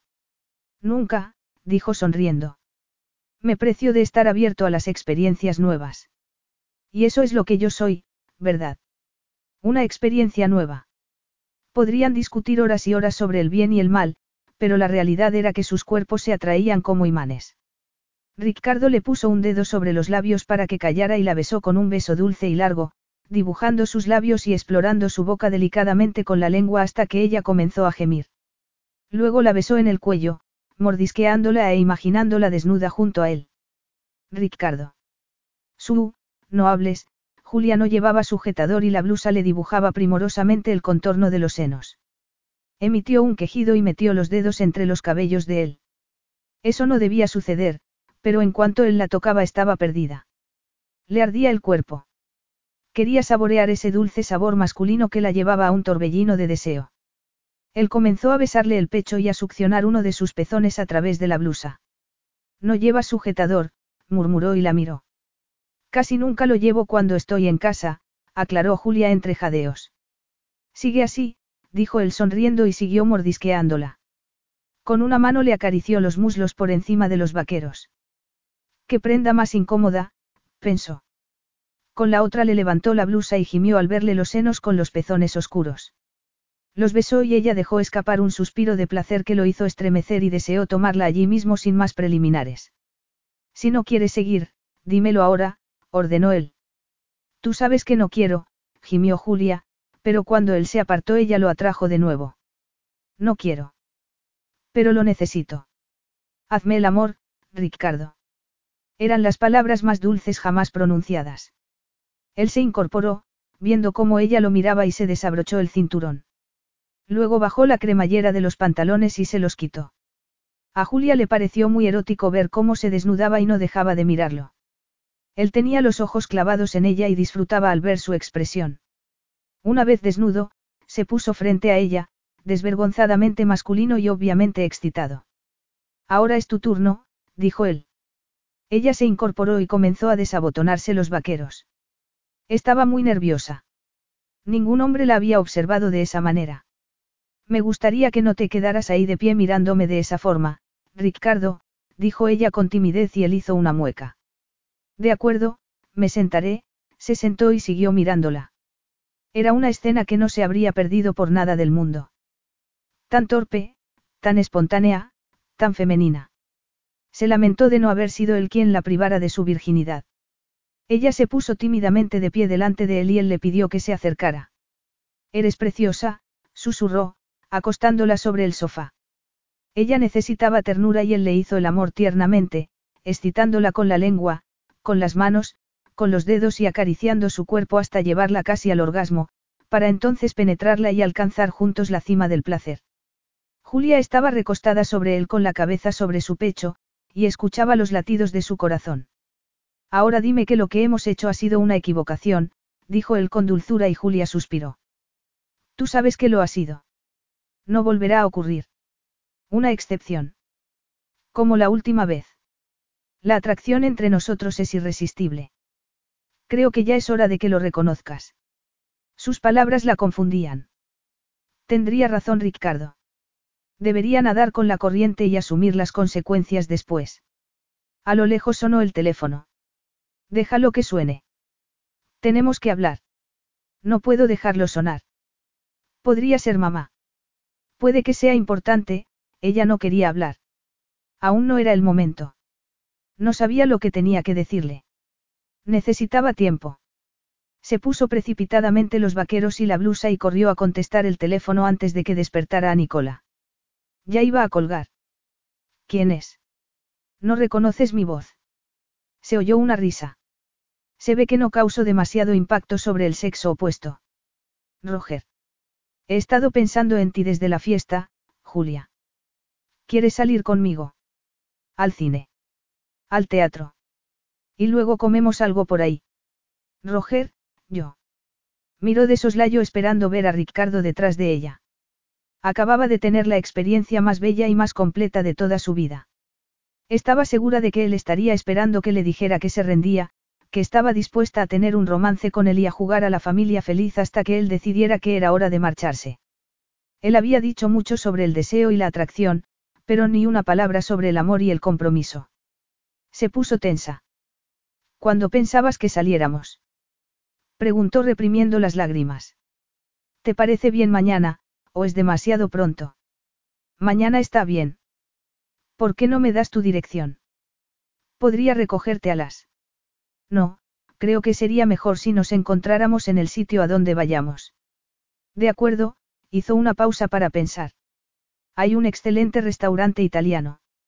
Italiano no. No me gusta la cocina italiana. Entonces, uno francés. Parecía algo sorprendido. Francés estará bien, Julia respiró hondo. ¿Cómo se llama y cómo se va? Roger le dio los detalles. Te esperaré a las 7 y 45. ¿Te parece bien?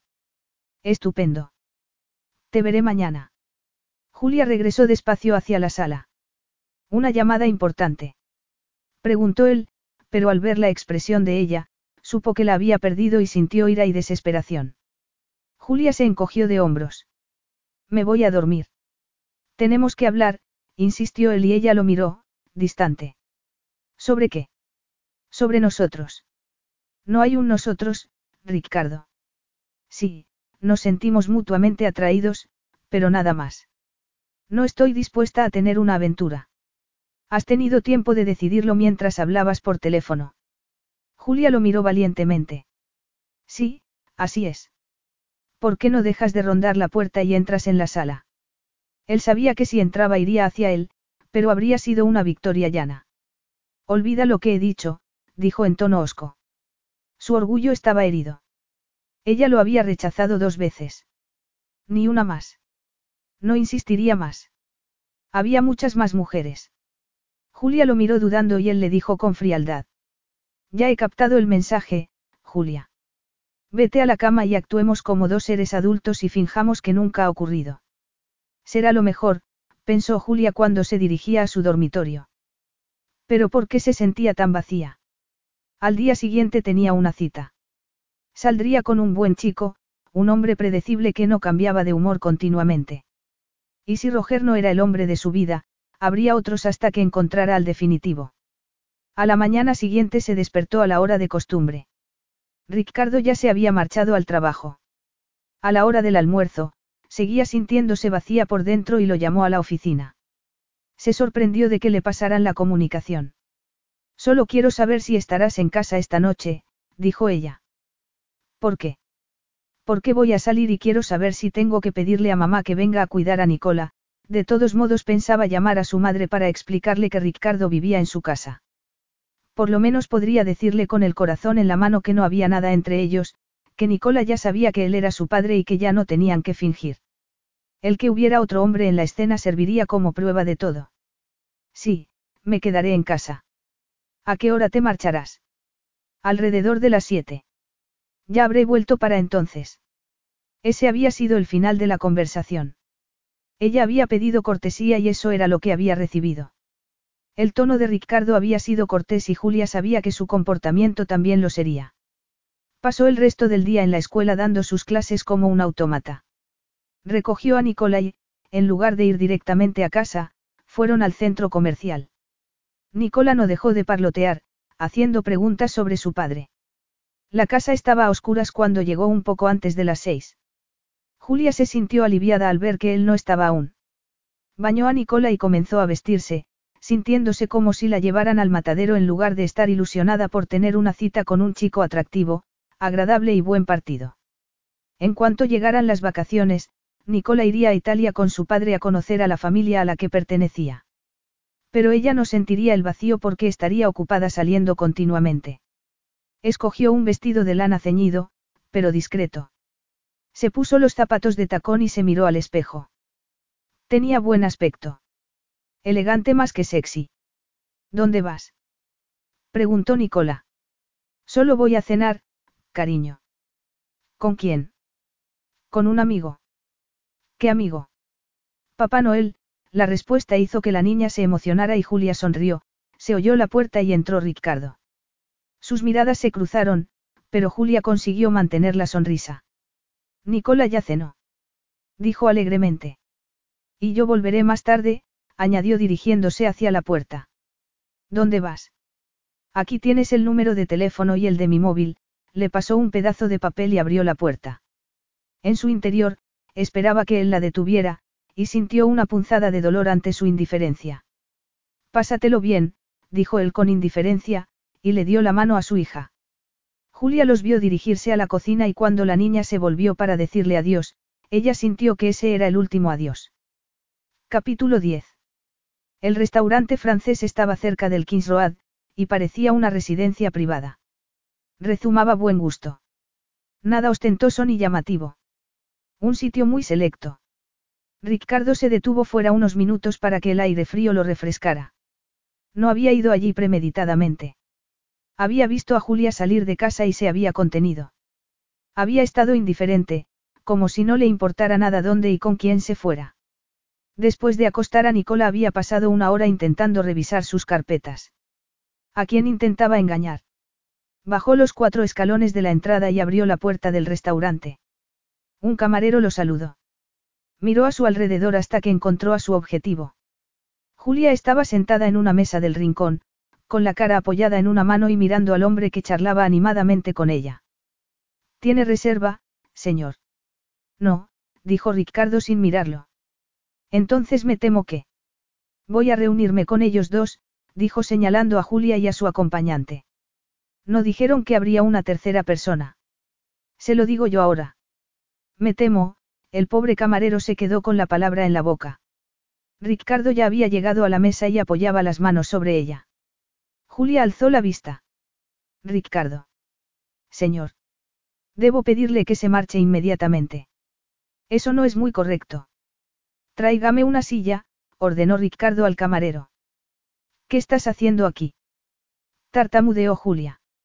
Roger, este es, Ricardo. Se quedó cuidando a Nicola. No habrás dejado a Nicola sola en casa, ¿verdad? Tu madre está con ella, se volvió hacia Roger y le sonrió amenazante. ¿Por qué no te vas, muchacho? Yo tomo las riendas. ¿Qué es lo que pasa, Julia? Preguntó Roger confundido. Ricardo, por favor. ¿Qué estás haciendo aquí? Sí, ¿qué está haciendo aquí? Julia, ¿quién es este hombre? ¿Por qué no se lo dices, Julia, cariño? Esto no puede ser, Roger llamó al camarero. Este hombre nos está molestando. Por favor haga que lo echen. Si quieres que me echen, Roger, dijo en tono burlón, sugiero que lo intentes tú mismo.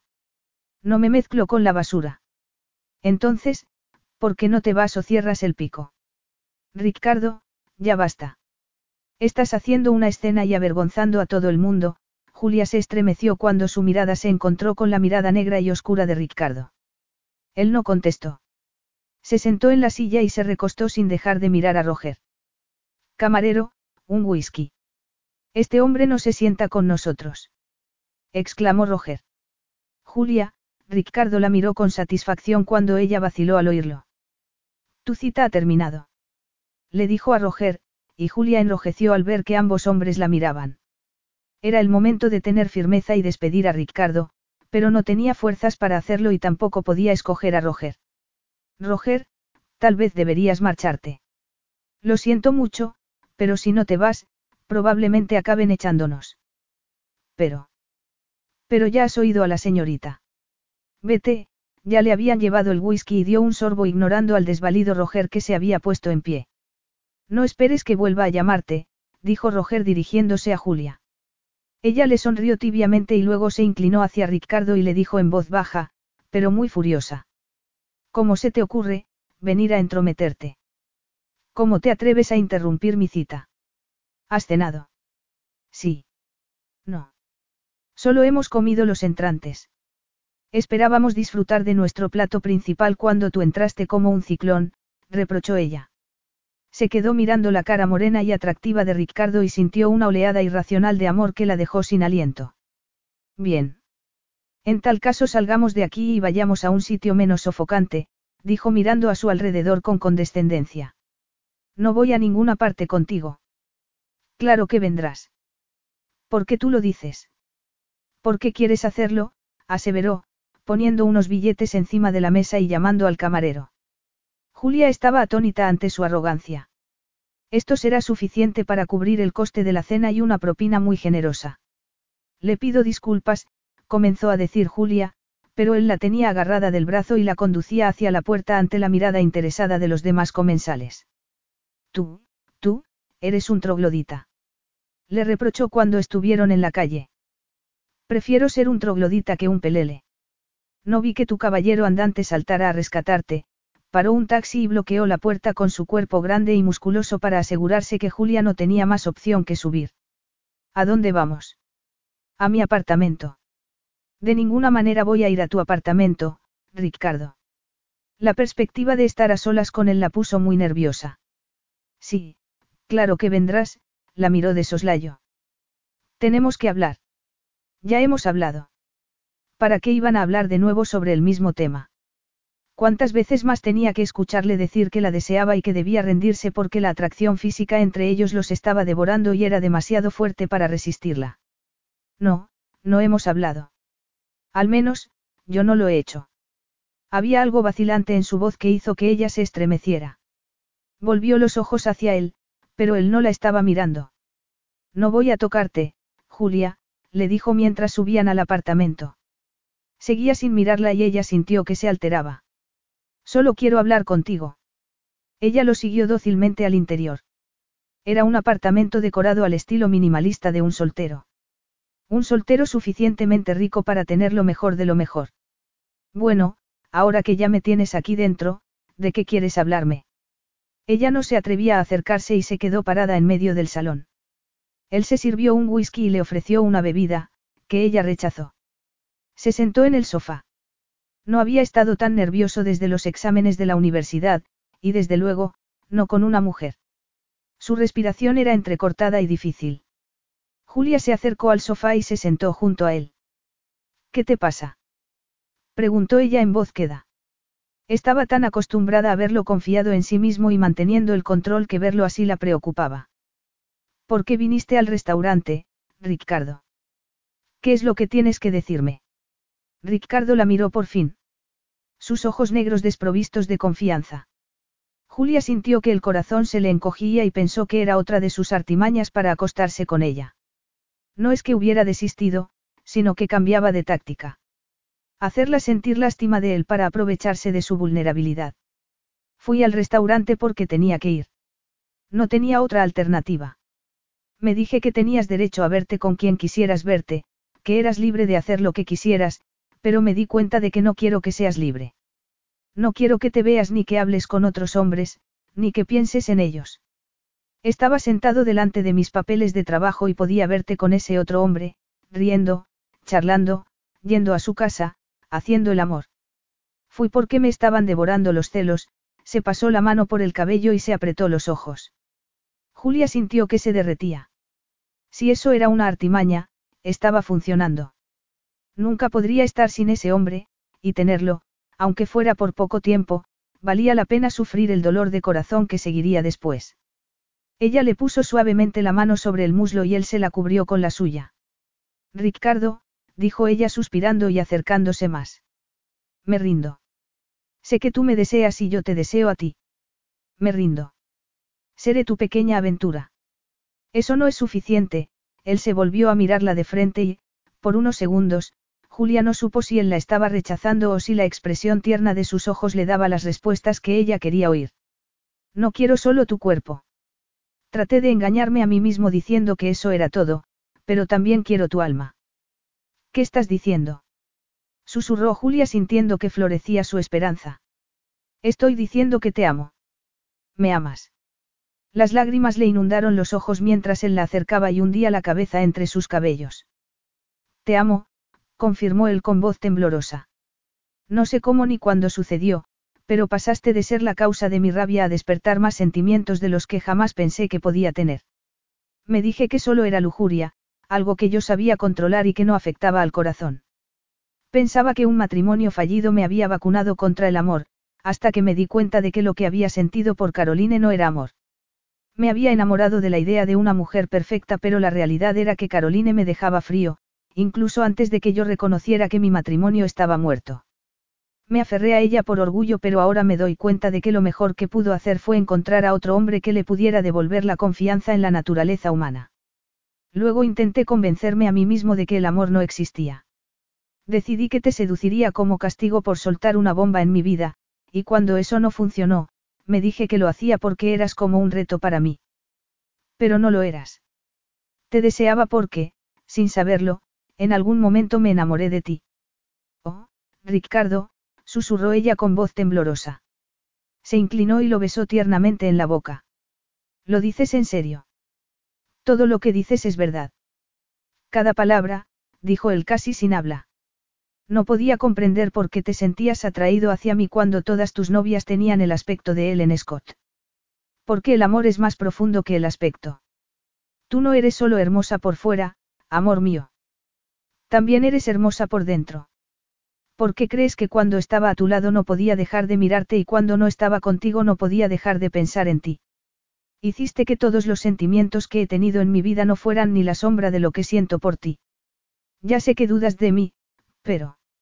No tengo dudas, sonrió Julia, sintiéndose dichosa y asombrada de que ese hombre grande, moreno y atractivo que acunaba sobre su pecho pudiera amarla. No tienes ni idea de lo mucho que deseaba que me dijeras lo que acabas de decirme. Me enamoré de ti y quedé fulminada. Cuando no hacías otra cosa que decirme lo que yo sentía, tuve que huir porque deseaba mucho más de ti. Y por eso aceptaste la cita con el pelele ese. Roger no es ningún pelele, dijo Julia sonriendo complacida. Aunque es cierto que mi atención se desviaba bastante cuando estábamos sentados ante aquella mesa. Se desviaba hacia mí. ¿Quieres decir? Julia se acercó aún más y se acurrucó junto a su cuerpo. Él suspiró. Sigue así y nuestra pequeña charla se va a terminar por esta noche, gruñó él, inclinándose a besarla con ansia. Muy bien. Ella comenzó a desabotonarle la camisa y a acariciarle el fuerte y musculoso pecho, jugueteando con uno de sus pezones. Siempre y cuando luego continuemos hablando. Luego, prometió él solemnemente. Y mañana, y pasado mañana, y así hasta la eternidad. Epílogo. Parece ser que tú eres la mujer para mí, dijo Ricardo pasando el brazo por encima de los hombros de Julia mientras estaban sentados en el columpio de la terraza mirando las estrellas y escuchando el rumor de las olas que salpicaban la playa. Al parecer necesito una mujer para mantenerme en vilo, dio un sorbo de su cerveza y se giró a mordisquear el cuello de la mujer que adoraba.